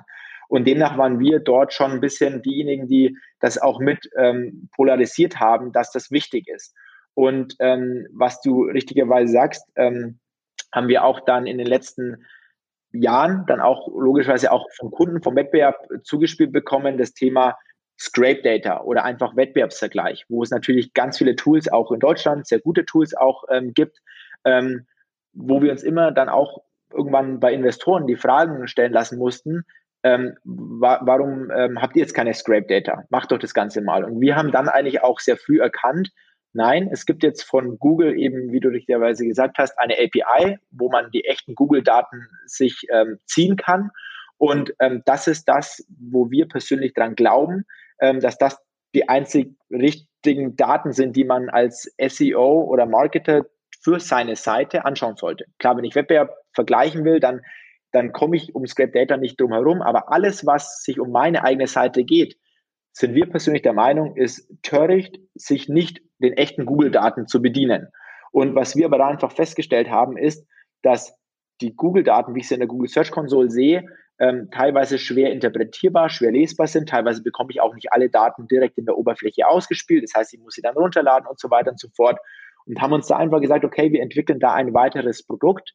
Das äh, heißt Search Success, wo wir diese Google-Daten nehmen, uns da quasi der API von unseren Usern bedienen, die Daten runterziehen und dann mit Machine Learning, mit wirklich Data Science. Also wir haben mittlerweile ein großes Data Science Team bei Ride und bauen das jetzt mit der Finanzierung noch sehr stark aus.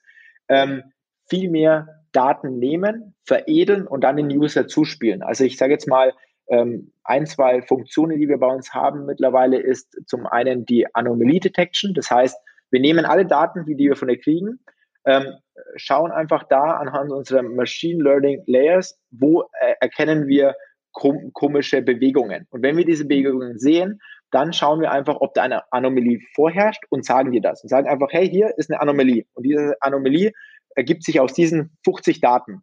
Und dieses, diese Anzeige, die kriege ich als SEO nirgends anders. Und das ist quasi das eine, was wir zum, zum Beispiel entwickelt haben. Das andere, wo wir jetzt die letzten Wochen nochmal sehr stark ähm, Ressourcen reingesteckt haben, ist das Thema Keyword Cannibalization oder Underperformer Reports also wo ich einfach sehe, wo, wo irgendwo ähm, Underperformer sind. Und das ist genau das, wo wir uns sehen, quasi diese Daten, diese Google-Daten zu nehmen, zu veredeln und dadurch sehr viel mehr Value anzubieten, wie man es aus der Google Search Console selbst so kriegen kann, ohne viel Arbeit und Aufwand reinzustecken. Da, um deine Frage zu beantworten, ähm, sehen wir da ein Risiko? Ähm, ja und nein. Also natürlich kann es jederzeit sein, dass eine API abgeschalten wird ähm, würde uns persönlich sehr stark wundern, weil Google natürlich ein sehr großes Interesse hat, dass Menschen die Google-Daten nutzen, ähm, auch um vielleicht auch ein bisschen die ganzen Scraper ähm, das Ganze ein bisschen auch schwerer zu machen, weil Google das natürlich nicht möchte, dass äh, Daten gescraped werden und das auch ein ganz klarer Verstoß gegen die Richtlinien einfach ist. Dem ist einfach so. Ähm, deswegen gäbe es da tendenziell keinen Grund. Wäre das aber so, ähm, dann ist es für uns ja auch nur ein Produkt, weil was wir haben ähm, nach wie vor ist einfach unser eigener Crawler ähm, und ähm, das machen wir nach wie vor sehr ausgiebig, dass wir deine Seite crawlen und wir danach den umfangreichsten Report deiner Seite ähm, anbieten. Und auch hier ähm, bedienen wir uns immer mehr zum Beispiel jetzt den Crux-Daten oder den äh, ganzen Lighthouse äh, äh, Webvital-Daten. Ähm, und arbeiten da auch sehr, sehr stark mit Google zusammen. Also wir ähm, haben dort schon einen sehr starken Austausch mit Google, weil wir natürlich beide die gleiche Intention haben, nämlich am Schluss Webmastern zu helfen, eine bessere Seite für die User zu bauen. Und das ist genau das, wo wir uns auch als Ride mittlerweile sehen. Ähm, nicht mehr als reines SEO-Tool. Ähm, natürlich als SEO ist es wichtig und notwendig, Ride zu nutzen und einzusetzen, weil wir da hoffentlich die besten Daten Recommendations anzeigen können. Aber am Schluss geht es um den User und da einfach um sehr viel mehr. Und jetzt einen Report, den wir jetzt morgen zum Beispiel ähm, launchen, ähm, da zeigen wir an, welche Cookies, also ob du Skripte oder Cookies setzt, bevor überhaupt der Cookie-Banner auf deiner Webseite akzeptiert wurde. Und das ist ganz klar eine Sache, die ist jetzt für den SEO jetzt erstmal nicht relevant. Da geht es aber sehr stark um wirklich dann rechtliche Themen, weil wenn ich das mache, verstoße ich gegen DSGVO-Richtlinien. Das heißt, ich als Webmaster sollte tunlichst dafür sorgen, dass kein Skript ähm, gefeuert wird, wo ich Cookies, wo ich User-Daten bekomme, ohne dass mein User davor einwilligt. Und das sehen wir leider bei 99 Prozent der Webseiten, dass das gemacht wird und entwickeln deswegen auch dahin Reports und Hilfestellung, um das ähm, ähm, zu beheben. Genau, also für alle, die hier zuhören, guckt euch das einfach mal an. Ähm, ich habe eine kostenpflichtige Variante, aber die gibt's ja auch als Free-Version, um einfach mal zu schnuppern erstmal, ne? Genau, genau. Gibt's Hat sich nichts dran geändert. Ja, ja. Genau, guckt euch das einfach mal an. Was mich noch persönlich interessieren würde, meine, also ich bin ja nicht so aus der technischen Ecke eigentlich so äh, vom SEO, sondern bin eher auf der Aufmerksamkeitsseite unterwegs, Content-Seite. Ähm, und ich sehe da schon eine Tendenz in Richtung Video, in Richtung Bild, in Richtung TV-Verbindung, Influencer-Marketing, um einfach ähm, Suchintentionen zu triggern. Ähm, habt ihr da irgendwie Ansätze, um das in SEO-Tools auch abzubilden, weil das ja schon relevant ist, wenn ich irgendwie über Instagram meinetwegen über einen Influencer irgendwas antriggere, bestimmtes Suchverhalten und es eine, eine Verbindung gibt vielleicht oder eine Bewegung gibt im Ranking oder in irgendwelchen anderen Signalen, dass man das dann auch darstellt. Ich glaube, die Welt, also in meiner Philosophie ist die Welt da ein bisschen größer geworden. Wie bereitet man sich da bei euch vor, also auf diese Welt, wenn dann das stimmt, was ich sage? Ja, ähm, also ich bin bei dir, dass die Welt größer geworden ist, aber sie ist vor allem auch im Thema Webseite größer geworden. Und da nehme ich jetzt nur mal auch ein Beispiel, was wir jetzt auch Anfang Q1 ähm, an Non-Reports ähm, rausbringen werden.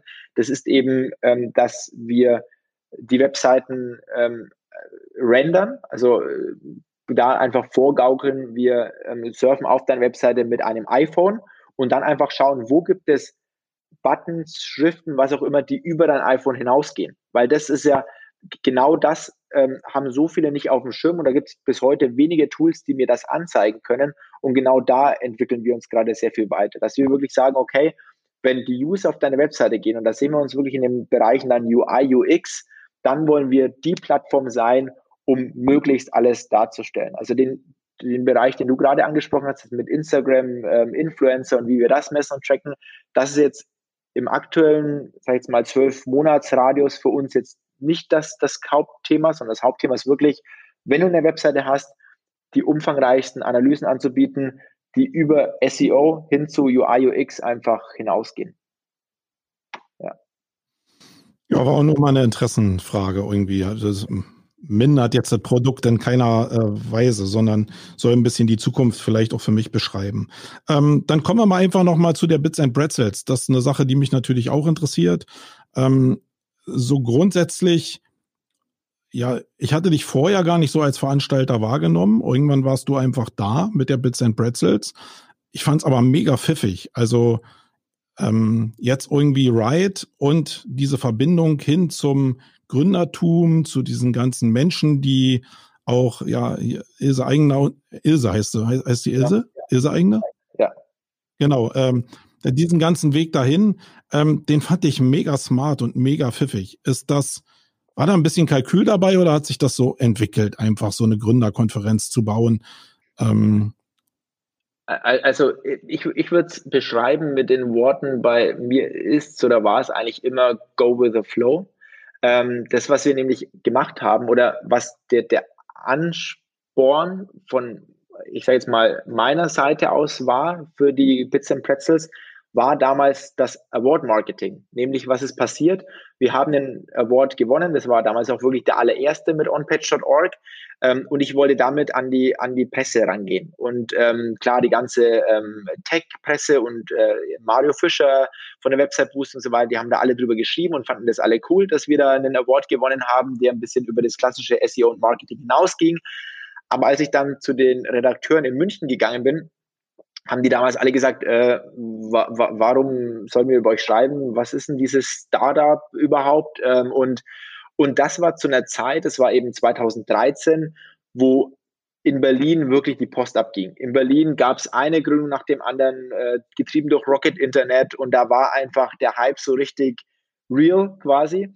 Und in München gab es auch eine Gründerszene, ähm, auch eine sehr erfolgreiche und eine, die äh, größtenteils auch mehr quasi eigenfinanziert war und auch ein bisschen nachhaltiger ausgelegt.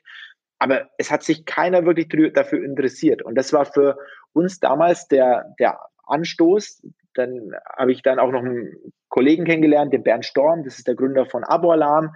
Und der hatte ein anderes Problem. Der hat einen Mitarbeiter verloren, der nach Berlin gegangen ist, weil er auch gesagt hat, in München, da kann ich irgendwie nicht wirklich arbeiten, weil es für mein CV nicht gut aussieht. Wenn ich da jetzt irgendwie hip und cool sein will, dann muss ich nach München gehen. Und somit hat er sich genauso geärgert über einen anderen Punkt. Und dann haben wir gesagt, wisst ihr was, jetzt, jetzt, jetzt ändern wir das einfach und schaffen da ein, ein ähm, im Zwei-Monats-Rhythmus ein Gründer-Weißwurst-Frühstück. Das war damals die Intention, um einfach die Szene sichtbar zu machen und einen Austausch zu, Austausch zu schaffen. Und es war ja genauso wie, würde ich auch sagen, bei dir, bei der Campix, dass wir einfach gesagt haben, wir machen irgendwas, was einfach mal ein bisschen anders ist. Und das haben wir halt wirklich als Gründer Weißwurst-Frühstück gemacht. Das heißt, es gab Weißwurst, es gab ein, zwei Reden und, und, und da war das irgendwie ein cooles Beieinander sein. Bei dir war das damals immer äh, abgeleitet, würde ich sagen, von dem Barcamp-Style wo du gesagt hast, hey, Wochenende äh, wie ein bisschen Jugendherberg-Style und, und alle äh, quasi verbringen eine coole Zeit miteinander. Und, und, und das habe ich ja auch immer quasi da auch miterlebt, jetzt auch von dir, von anderen äh, Konferenzen und fand es einfach cool. Und deswegen von dem getriggert kam ich dann eben zum Gründer Weißwurstfrühstück. Und dann war es eben auch so, wie auch schon zu Beginn gesagt, dann war irgendwo so die Hartnäckigkeit, dann am Schluss der Erfolg, nämlich dass wir gesagt haben, okay, wir machen das. Und zuallererst hatten wir auch wirklich fast keine Teilnehmer. Also das allererste Mal war so, dass jeder gesagt hat in München, ähm, ich werde doch nicht auf eine Konferenz kommen, weil ich habe so viel Arbeit und ich muss irgendwo Geld verdienen, dass ich doch nicht drei Stunden meines Freitags da bei euch verschwenden können, äh, kann. Und dann haben wir halt wirklich gesagt, weißt du was, tu, tu uns bitte den Gefallen, komm einmal. Und wir haben die Leute wirklich, wirklich angefleht und angebettelt, dass sie einmal kommen. Und dann, als sie aber da waren, hat jeder gesagt, oh wow, das war eigentlich richtig cool. Und eigentlich fehlt sowas. Und eigentlich waren es gut investierte drei Stunden, weil das, was ich gerade mitbekommen und kennengelernt habe, ich meine, brauche ich dir alles nicht sagen, das, das, das, das hat mir so viel mehr gebracht wie diese drei Stunden. Das heißt, die, dass Konferenzen und der Austausch wichtig ist. Wie gesagt, das, das wissen wir beide. Und das haben aber dann einfach die Teilnehmer rausgefunden. Und dann hat sich das entwickelt, dass beim nächsten Mal dann schon 120 da waren, dann 140, 150. Und dann habe ich irgendwann gemerkt, okay, oder wir beide, Bern und ich, ähm, wir brauchen jetzt da irgendwie nochmal einen, einen, einen Speaker, die einfach ein bisschen mehr strahlen. Und das war dann bei uns wirklich so die Ilse Eigner, die damals als Wirtschaftsministerin in München, in Bayern, äh, wirklich hohes Ansehen hatte und haben auch da eigentlich von Beginn an, und auch da würde ich sagen, sprechen wir beide auch eine gleiche Sprache, ähm, über den Tellerrand hinaus gedacht. Also wir haben uns nicht immer nur den Gründern bedient, sondern hatten dann eben auch eine Gründer, äh, eine Ilse Eigner oder dann jetzt später bis zu einem Barack Obama oder, oder, oder Speaker mit, mit de, den Namen ähm, uns bedienen, weil wir einfach gesagt haben, es, es, das Gründertum es, es, hilft nicht, wenn man immer nur Gründern zuhört, sondern muss einfach mal auch Impulse von außen bekommen. Und, ähm, und das war eigentlich der Impuls, war wirklich getrieben von einem, lass uns irgendwo was verändern, aber auch, ähm, und das habe ich ja von Markus und Nils mitbekommen, lass uns auch irgendwo wieder was zurückgeben. Weil sowohl Markus als auch Nils, mit dem, dass sie sich um mich gekümmert haben, haben mir geholfen, dass ich besser werde. Und das habe ich irgendwo da von den beiden gelernt und will es bis heute einfach weitermachen und noch mehr auch ausbauen, Menschen wieder was auch selbst zurückzugeben und äh, anderen zu helfen. Und das ist auch Teil der, der Idee oder der Mission hinter der Bits and Pretzels. Um, ähm, einen Bereich würde mich jetzt nochmal interessieren, weil ab einem bestimmten Punkt haben wir uns ja beide voneinander wegentwickelt. Das heißt, äh, da fehlt mir jetzt die Expertise. Du hast ja irgendwann angefangen, du hast Obama selbst genannt, mit äh, Stars zu arbeiten. Ähm, und jetzt hau doch mal ein paar Insights raus. Man arbeitet ja nicht einfach so mit Stars. Da passiert ja irgendwie ein bisschen was. Obama ist nicht einfach so da. Äh, Kevin Spacey, egal wie seine Geschichte ist, ist nicht einfach so da. Richard Branson ist nicht einfach so da. Ähm, ja, wie kommt man denn da rein? Also mir ist das jetzt so ein bisschen so wie mit der VC-Geschichte. Ähm, man ist ja plötzlich auch, ja, irgendwie ja, wie, wie bist du da rangekommen? Ich meine, die haben Anforderungen an Sicherheit, an, an bestimmte Luxussachen, die man hat. Die haben einen Preis auch, wo man sagen muss, okay, wie viel Tickets muss ich jetzt verkaufen, um den jetzt wirklich zu finanzieren? Äh, funktioniert denn das alles so? Also in die Welt würde ich ganz gerne mal eine, eine kleine Reflexion von dir haben, weil die fehlt mir so ein bisschen. Sehr, sehr gerne. Und äh, wie du sagst, ist eine wirklich spannende Welt. Also der erste wirklich große Name, Name den, wir, den wir uns holen konnten, das war damals Kevin Spacey. Und das war damals zu einer Zeit, das war 2016, als Kevin Spacey als zweifacher Oscar-Gewinner der bestbezahlteste Hollywood-Star war. Äh, mit einem Nettoeinkommen im Jahr von über 100 Millionen. Und der war damals am, am wirklich am Höhepunkt am, äh, seiner Karriere. Und hat damals zwei Konferenzen im Jahr besucht. Das eine war in diesem Jahr, wo wir ihn angesprochen haben, Cisco, die ihm sicherlich einen sehr, sehr, sehr, sehr, sehr, sehr guten Betrag gezahlt haben und eben wir. Ähm, wie ist es dazu gekommen und was war der Hintergrund? Bernd äh, hatte House of Cards gesehen und war ein riesengroßer Fan damals von, von Kevin Spacey und hat dann nur eben gesagt, wow, Kevin Spacey und der Bernd ist bei uns derjenige, der da der Kreativere ist, der echt ein gutes Gespür hat für wen könnte es einfach brauchen, den man jetzt nicht klassisch so denken und, und sehen würde auf einer Gründerkonferenz. Und der hatte dann eben den Impuls gesetzt. Und dann habe ich mich irgendwann mal im Februar oder März war es hingesetzt und gesagt, okay, und das war wirklich an einem Freitagabend, ich kann mich noch sehr, sehr gut erinnern, weil ich hatte mein Fenster offen und ich habe früher in München wirklich sehr nah an der ganzen Clubregion gelebt, also an dem ganzen Pascha 089, vielleicht kennst du eine andere. Und es war am Freitagabend und es war wirklich ein, ein Wummern der, der, der Sounds der, der ganzen Clubanlage. Und ich habe jetzt einfach gesagt, nee, ich, ich, ich mache mir jetzt hier ein Bier auf und ich, ich suche jetzt die Kontaktdaten von Kevin Spacey. Und die Kontaktdaten von Kevin Spacey und wie gesagt damals dem, dem teuersten äh, Hollywood-Star, äh, den man dem buchen und kriegen kann. Äh, da, da, da war natürlich alles andere als irgendwie äh, Kontaktdaten Kevin Spacey bei Google eingeben und dann habe ich die, sondern ich habe mich da wirklich über Wochen da durchgefräst und irgendwann jemanden gefunden. Das war so der Assistent des Assistenten, des Assistenten, des Assistenten. Also es war der, der quasi unterste an der ganzen Nahrungskette seiner Assistentenherrschaft ähm, und, und habe dann demjenigen geschrieben und keine Antwort bekommen, nochmal geschrieben, wieder keine Antwort bekommen. Und dann, ich glaube, nach dem fünften Mal schreiben, hat er gesagt, ey, weißt du was, du nervst so sehr und ich kann dir nicht helfen, weil ich da einfach gerade selber auch nicht Bescheid weiß, aber ich gebe dir einen anderen Kontakt. Und das war eigentlich so das, wie dann der ganze Ball ins Rollen gegangen ist. Dann habe ich mich dann so weiter äh, bewegt, von Kontakt zu Kontakt zu Kontakt und jedes Mal mit Hartnäckigkeit. Also keiner hat gesagt, oh, Andi, schön, dass du jetzt mich anschreibst. Auf dich habe ich gewartet, dich gebe ich jetzt weiter. Sondern es war immer ein, ein, ein, ein bei 1000 Requests bist du jetzt einer davon und der ist, und ich war halt der, der am auffälligsten ist, weil er am hartnäckigsten war. Und, ähm, und dann irgendwann waren wir wirklich bei seinem Hauptmanager, bei seinem Hauptassistenten. Ähm, ähm, und der hatte dann gesagt, Jungs, nette Idee, aber hier kostet so und so viel. Und dann haben wir uns erstmal ganz tief in die Augen geschaut, geschluckt und gesagt, okay, äh, vielen Dank für die Aussage, das war es jetzt für uns und sind dann wieder vom Tisch gegangen. Ähm, und das war im Mai 2016. Wir reden aber von sechsstellig.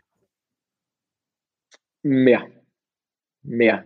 Sehr, sehr viel mehr. Okay. Ähm, also, also, der, der, der Mann hat in diesem Jahr 100 Millionen verdient. Der, der, der, der, hat, der hat auch da im Nachhinein macht das alles wirklich Sinn. Also wenn man diese Welt mal ein bisschen versteht, weil der muss das ja auch aufrufen, um seinen Preis zu halten. Wenn der jetzt zu uns sagen würde, nur mal als Beispiel, ich finde euch cool, ich, ich, ich, ich mache das für 100.000 Euro, das wird sich rumsprechen und das macht seinen Preis kaputt. Das heißt, auch bei Obama oder so weiter, das sind so viele Dinge im Hintergrund, die man gar nicht sieht, aber wenn man da mal so leicht mal mehr tiefer reingeht, einfach echt Sinn machen.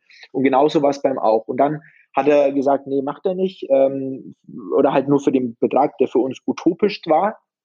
Und dann ist Folgendes passiert. Dann ist im, im ähm, Juli, Ende Juli, Anfang August, ist dann damals in München dieses Attentat passiert. Ich weiß nicht, ob du dich erinnern kannst. Da gab es ja ähm, einen Amokläufer, der da in ein Einkaufscenter rein ist und ähm, ein paar Menschen und sich selbst dann oh, ja. mhm. hat. Und, ähm, und das war ja zu einer Zeit, und, und, und als Eventveranstalter weißt du auch selber, hast du eigentlich den größten Hochlauf und den größten Verkauf einige Wochen vorm Event. Also bei, bei dir bei der Campix hattest du das Glück, dass der Ansturm, Andrang so groß war, dass du dich da quasi, äh, dass da eher die Tickets früher verkauft wurden. Aber als klassisches Event hast du sechs, acht Wochen später deinen Peak. Und genau als eigentlich der Peak einsetzen sollte, war dieser, dieses Attentat. Und ähm, jeder ist davon ausgegangen, dass es auf dem Oktoberfest auch ein Attentat geben kann oder wird. So, das heißt, kein Mensch wollte ein Witz und Plötzlich Ticket, weil kein Mensch gesagt hat, ich bin auch nicht so wahnsinnig und kaufe mir ein Ticket, wo, wo, wo kurz vorher irgendwie so ein schlimmes Attentat passiert ist. Und dann haben wir ähm, wirklich ein Riesenproblem gehabt, dass wir ähm, ein paar Tage vorher Richard Branson zugesagt haben. Ähm, und da war einfach alles ein bisschen überschaubarer, weil Richard Branson eine Stiftung hatte und gesagt hat, das ist mein Preis für die Stiftung und ich mache das auch gerne, um zu helfen. Und er hatte einfach andere Mechanismen als ein Hollywood-Star, der mhm. einen Marktwert hat, der wirklich hoch bleiben muss, sondern der Richard Branson ist Unternehmer. Und ähm, der hat uns zugesagt, aber auch da, das war alles so absurd, ähm, fünf Tage nachdem er zugesagt hatte, hatte er einen schweren Unfall ähm, und, und auch da war nicht klar und er war im Krankenhaus, wann er wieder fit wird. So, das heißt, wir hatten den Richard Branson announced, wir haben einige Tickets verkauft, der dann im Krankenhaus war, wo dann alle Menschen gesagt haben, okay, keine Ahnung, ob der überhaupt zur Bits and Pretzels kommt. Dann hatten wir ein Attentat und kein Mensch wollte ein Ticket kaufen. Also es war wirklich, das war die sauerste Gurkenzeit, die wir je hatten. Und dann haben wir ähm, den Manager, mit dem wir uns eigentlich echt gut verstanden haben, von Kevin Spacey angerufen, haben gesagt, weißt du was, wir haben ein richtig großes Problem. so sieht's aus. wir haben Attentat in München, keiner traut sich gerade uns zu, ein Ticket zu buchen, zu uns zu kommen, zum Oktoberfest zu kommen. Hast du irgendeine Idee? Wir wissen, wir können uns das nicht leisten. Gibt es irgendwas? Und da hat bei dem Manager wirklich einen Schalter umgeschalten, weil Kevin Spacey ein paar Jahre davor, als beim Boston Marathon, war ja damals auch ein Anschlag. Ähm, und da ist er selber, mhm. Kevin Spacey, damals hingeflogen, um zu zeigen, auch ich bin hier, auch ich halte mich hier auf. Wir, wir geben einfach dem Terror nicht klein bei, sondern wir sind da und wir halten zusammen. Und das war wirklich für den Manager ein Gamechanger, dass er gesagt hat, okay, wenn das so ist, dann lass uns doch mal zusammen kreativ überlegen, wie wir das hinbekommen und es in euer Budget passt. Und das haben wir dann gemacht. Und dann haben wir wirklich was gefunden, was gepasst hat ähm, und hatten ähm, äh, ihn dann eben da. Und das war wirklich, also kann ich mich heute noch erinnern, Gänsehaut, als der auf die Bühne gegangen ist. Die Menschen sind abgegangen. Ich meine, der war, der war noch nie vorher in Deutschland. Das war, es war unfassbar. Dann hat er da eine 60-minütige Keynote ge abgehalten, wo ich mich bis heute noch daran erinnere und Gänsehaut bekommen. Und, und, und das war wirklich ein, ein, ein tolles Erlebnis. Und dann das Jahr später ist er dann auch sogar noch ähm, Teilhabe geworden der Bits and Pretzels, wollte da quasi noch mehr mitwirken, bevor dann eben die ganzen ähm, Vorwürfe gegen ihn laut wurden und äh, wir dann auch einfach die Partnerschaft äh, bis heute auch auf Eis gelegt haben, äh, weil wir gesagt haben, wir, wir, wir möchten da jetzt nicht über ein Gericht urteilen. Wir, es gibt dafür auch eine Legislative, auch zu Recht, die soll das Ganze nachforschen, entscheiden. Und bis dann Entscheidung getroffen ist, äh, machen wir nichts. Und wir sind aber auch da die Einzigen, die das so gemacht haben. Alle anderen haben ihn vor die Klippe gestoßen. Alle anderen haben gesagt, äh, es gibt Vorwürfe, wir machen nichts mehr mit ihm, wir arbeiten nicht mehr mit ihm zusammen. Und wie gesagt, also ich persönlich habe da auch gerade gar keinerlei Meinung, weil es gibt Vorwürfe und wenn die stimmen sollten, dann, dann, dann wird es da keine Zusammenarbeit mehr geben. Wenn nicht, müssen wir es uns überlegen, aber aktuell ist es einfach auch da einfach mal auf Eis ähm, und warten da einfach ab um quasi nochmal deine Frage ja, zu beantworten. Ich glaube ja, was ich so gehört habe, ist ja so, dass er gar nicht verurteilt wurde oder alles eingestellt worden ist. Würdest du dich trotzdem an diese, ich nenne es jetzt mal heiße Kartoffeln, nochmal rantrauen? Ja, das ist schwierig. Ähm, und wir haben ihn auch damals im, im März bei unserem ersten Bits and Pretzels äh, digitalen Event eingeladen ähm, haben da auch sehr viel Gegenwind bekommen, ähm, obwohl da alles fallen gelassen wurde, weil es immer hieß, aber er war doch angeklagt, was auch immer. Ähm, den Vortrag, den er damals auch gehalten hat, es ging eben um Failure und um das, wie er mit seiner Situation umgegangen ist. Ich glaube, das war für alle ein, ein, ein, ein toller Input, ein toller Content. Ähm, das ist aber halt wirklich eine Frage, die ist sauschwer und die kann ich so auch wirklich gar nicht beantworten. Ähm, jetzt im mhm. Moment wir reden immer wieder mal mit seinem Management und haben dann einen Austausch, weil er einfach Gesellschafter ist, aber ähm, warten weiter, ähm, was, was die Zeit mit sich bringt. Und ähm, wie gesagt, das ist, das ist so eine sauschwere Frage, ähm, weil es da einfach kein Ja oder Nein gibt. Ähm, oder ich finde, dass man nicht einfach ein Ja oder Nein sagen sollte, weil das ja, also ähm, so, so wirklich auch ein bisschen komplizierter und komplexer ist das ganze Themenumfeld. Ja. Ja, verstehe ich. Ähm, kommen wir mal einfach zu Corona. Ich glaube, das rundet jetzt die Sache so ein bisschen ab. Ähm, wir beide und ich meine, die meisten Zuhörer wissen auch, dass Corona gerade für die Eventveranstalter ein richtiger Schuss in die Magengrube war. Ich meine, wir haben beide noch äh, das Glück, dass wir noch andere Bereiche haben, die uns gegenfinanzieren. Ich sehe zumindest für mich als Glück bei dir, wenn ich jetzt so die Historie sehe, eigentlich auch. Ähm, was denkst du grundsätzlich, wo sich der ganze Bereich hinentwickelt? Wie denkt ihr? Ich habe ja die Bits and Pretzels digital so ein bisschen miterlebt. Ähm, ich, ich glaube, zurzeit sind wir auf so einem Nullpunkt, was Wert überhaupt von Veranstaltungen gerade im Digitalen ausmacht. Das wird sich hoffentlich wieder ändern, wenn äh, der Offline-Bereich wieder reinkommt. Aber im Online-Bereich sehe ich kaum Wertschätzung in Form von Geld, äh, was Leute bereit sind, in diesem Überangebot von Content, was da äh, vorhanden ist. Ich würde jetzt mal auch behaupten, dass die meisten, bei euch weiß ich es nicht, aber so mein Gefühl sagt mir zumindest, dass äh, die ganzen Sachen, um sich jetzt zu zeigen, eher ein Zuschussgeschäft sind und eher eine Marketingmaßnahme sind, als dass es wirtschaftlich sich trägt. Ich habe auch mal Vorträge von einem aus eurem Team gesehen, der auch gezeigt hat, wie auch die Ticketzahlen bei digitalen Events eben in der letzten Woche wie, also schon radikal ansteigen, aber dieses Radikale in der letzten Woche eben auch bedeutet, dass Veranstalter wenn es so bleiben sollte, gar keinen Vorfinanzierungsspielraum mehr haben. Ähm, erstmal grundsätzlich, was denkst du, wie, was das wirklich jetzt für Auswirkungen hat? Was hat es vielleicht bei euch für Auswirkungen? Und was denkst du, was vielleicht in der Zukunft ist, gerade wenn jetzt ja hybride Events stattfinden? Wie viel bleibt davon übrig, wenn jetzt Corona mit der Impfung im Griff ist? Also viele, viele Fragen, wie du merkst. Äh, vielleicht machst du mal einen Rundumschlag. Okay, dann äh, fange ich einfach mal an. Also grundsätzlich, wie du gesagt hast, ähm, beziehungsweise eine Sache, glaube ich, muss ich ganz kurz ähm, nochmal ein bisschen anders hinstellen. Und zwar ist es die Sache des, ähm, wie es für mich als Andi ist, weil ähm, wir haben bei Ride natürlich, das ist auch mein Hauptfokus, damit verdiene ich mein Geld. Die Bits and Pretzels ist für mich nicht ausgelegt, um Geld zu verdienen. Dennoch haben wir bei der Bits and Pretzels mittlerweile zehn Mitarbeiter, ähm, für die wir sorgen müssen und für die wir verantwortlich sind. Und deswegen war das Ganze schon für uns oder ist immer noch ähm, wirklich eine riesengroße Herausforderung, ähm, weil, weil wir halt nicht einfach sagen können, okay, ähm, ist halt jetzt nicht, ähm, ich habe irgendwo andere Standbeine, sondern die zehn Leute, die, die bauen auf die Bits and Pretzels und ähm, für die, wie gesagt, sind wir verantwortlich. Gesamt ähm, muss ich sagen, also wir hatten im letzten Jahr eben dann die, die Bits and Pretzels digitalisiert und auch das war für uns kein, keine schwarze Null, ähm, sondern auch das auch da sind wir defizitär raus. Ähm, es war, würde ich sagen, wie du es jetzt auch ein bisschen so umschrieben hast, einfach eine Schadensminimierung. Und das ist es, glaube ich, gerade für jeden, der digital veranstaltet. Was wir gelernt haben, ist, dass, äh, wie du es auch gesagt hast und wir auch schon davor wussten, Leute einfach fast nicht bereit sind, Geld auszugeben für qualitativ hochwertigen Content. Ähm, wir aber dann während und nach der Veranstaltung gemerkt haben, dass die Leute dann, die Geld ausgegeben haben, dann gemerkt haben, wofür. Also dann schon ganz klar den Unterschied gesehen haben. Okay, ich habe dafür vorher Geld bezahlt und das war es auch wert.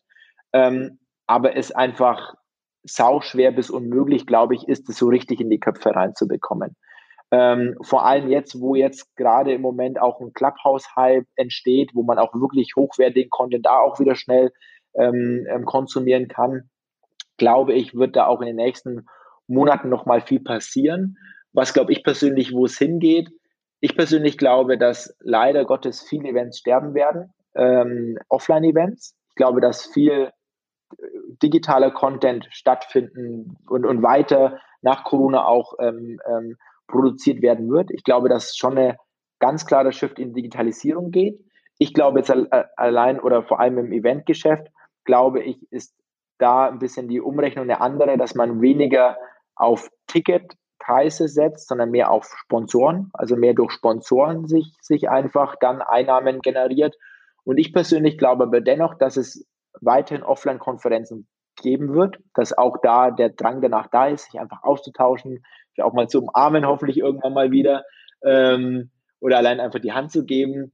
Äh, und glaube aber, dass nur die existieren, die wirklich einen starken USP haben, der auch irgendwo in der Veranstaltungsform sich widerspiegelt. Das heißt jetzt einfach mal bei uns, bei der Bits and Pretzels, ein Oktoberfest mit einer Maß Bier und einem Händel oder einer Brezen, wo ich einfach sage, da habe ich noch ein Erlebnis und habe zugleich noch Leute, die ich kennenlerne und so weiter.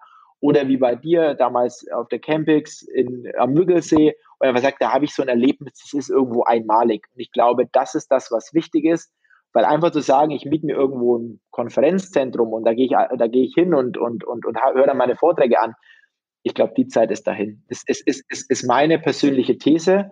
Wobei ich auch sagen muss, ich wurde Anfang letzten Jahres, im März, als die ganze Krise äh, war, so viele Dinge gefragt mit, wann ist die Krise zu Ende, wird es ein Oktoberfest geben?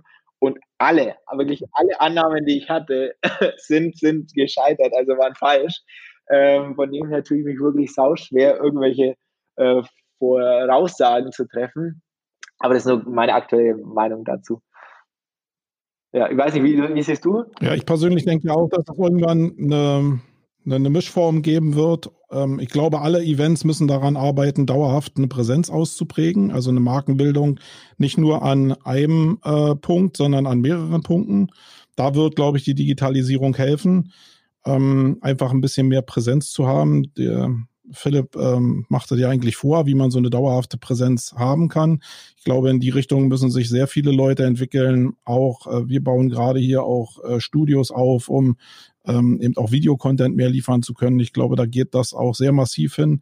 Aber so am Ende des Tages weiß es auch keiner. Das ein bisschen das Schöne daran, aber auch das, was ängstlich macht, äh, dass eben alles auch neu verteilt wird. Auch die Eventmärkte, da gebe ich dir recht, äh, glaube ich, werden völlig neu aufgeteilt. Gerade bei den großen Events. Der Bereich war sowieso schon sehr überhitzt, glaube ich.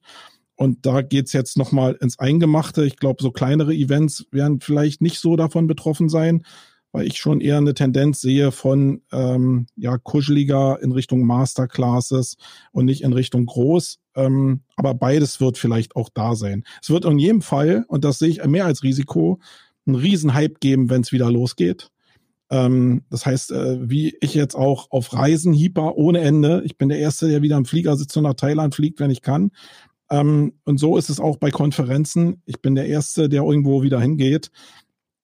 Äh, die einzige Gefahr, die ich da sehe, ist, dass im Event äh, Veranstalter, äh, Veranstaltungsbereich die Ausstatter gar nicht mehr da sind. Die haben halt nach dem, was ich mitkriege, halt wirklich ein Drittel des Personals mindestens verloren bis zu dem Punkt.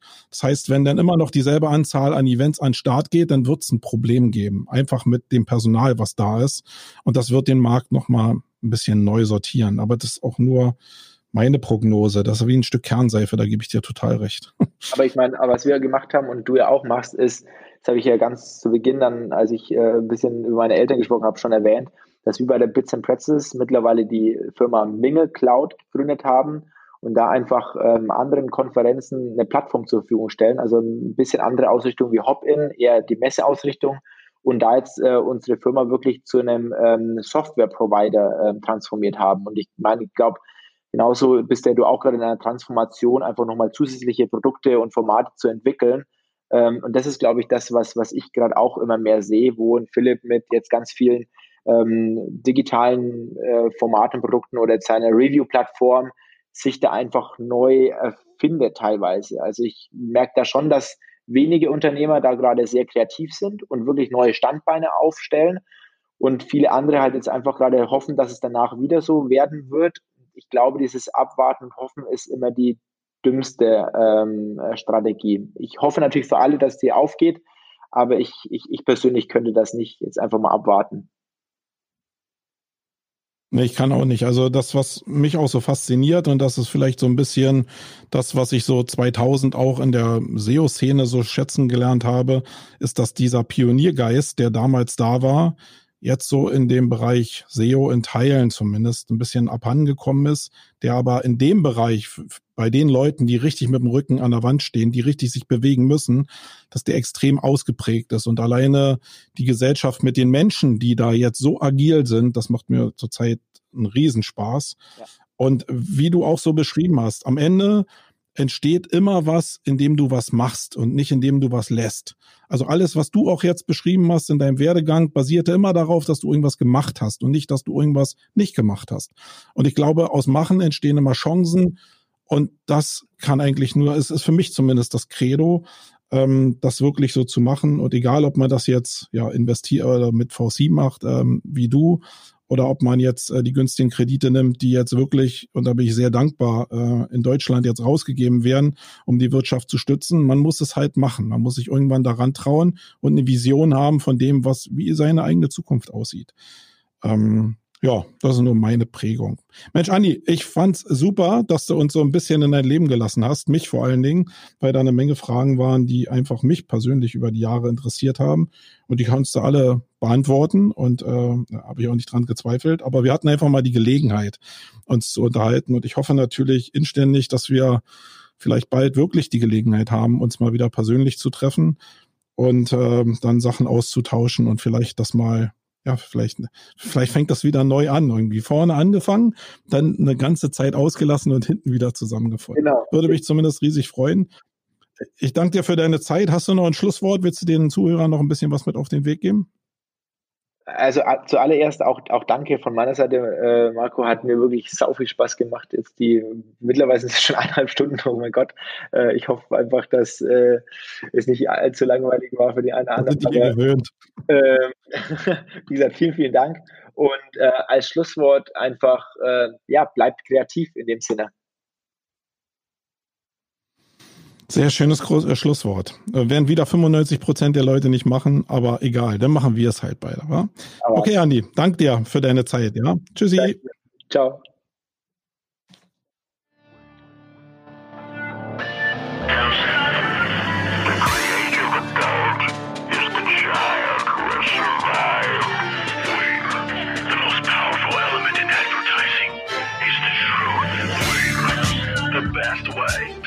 The future is to create it. In our factory, we make lipstick.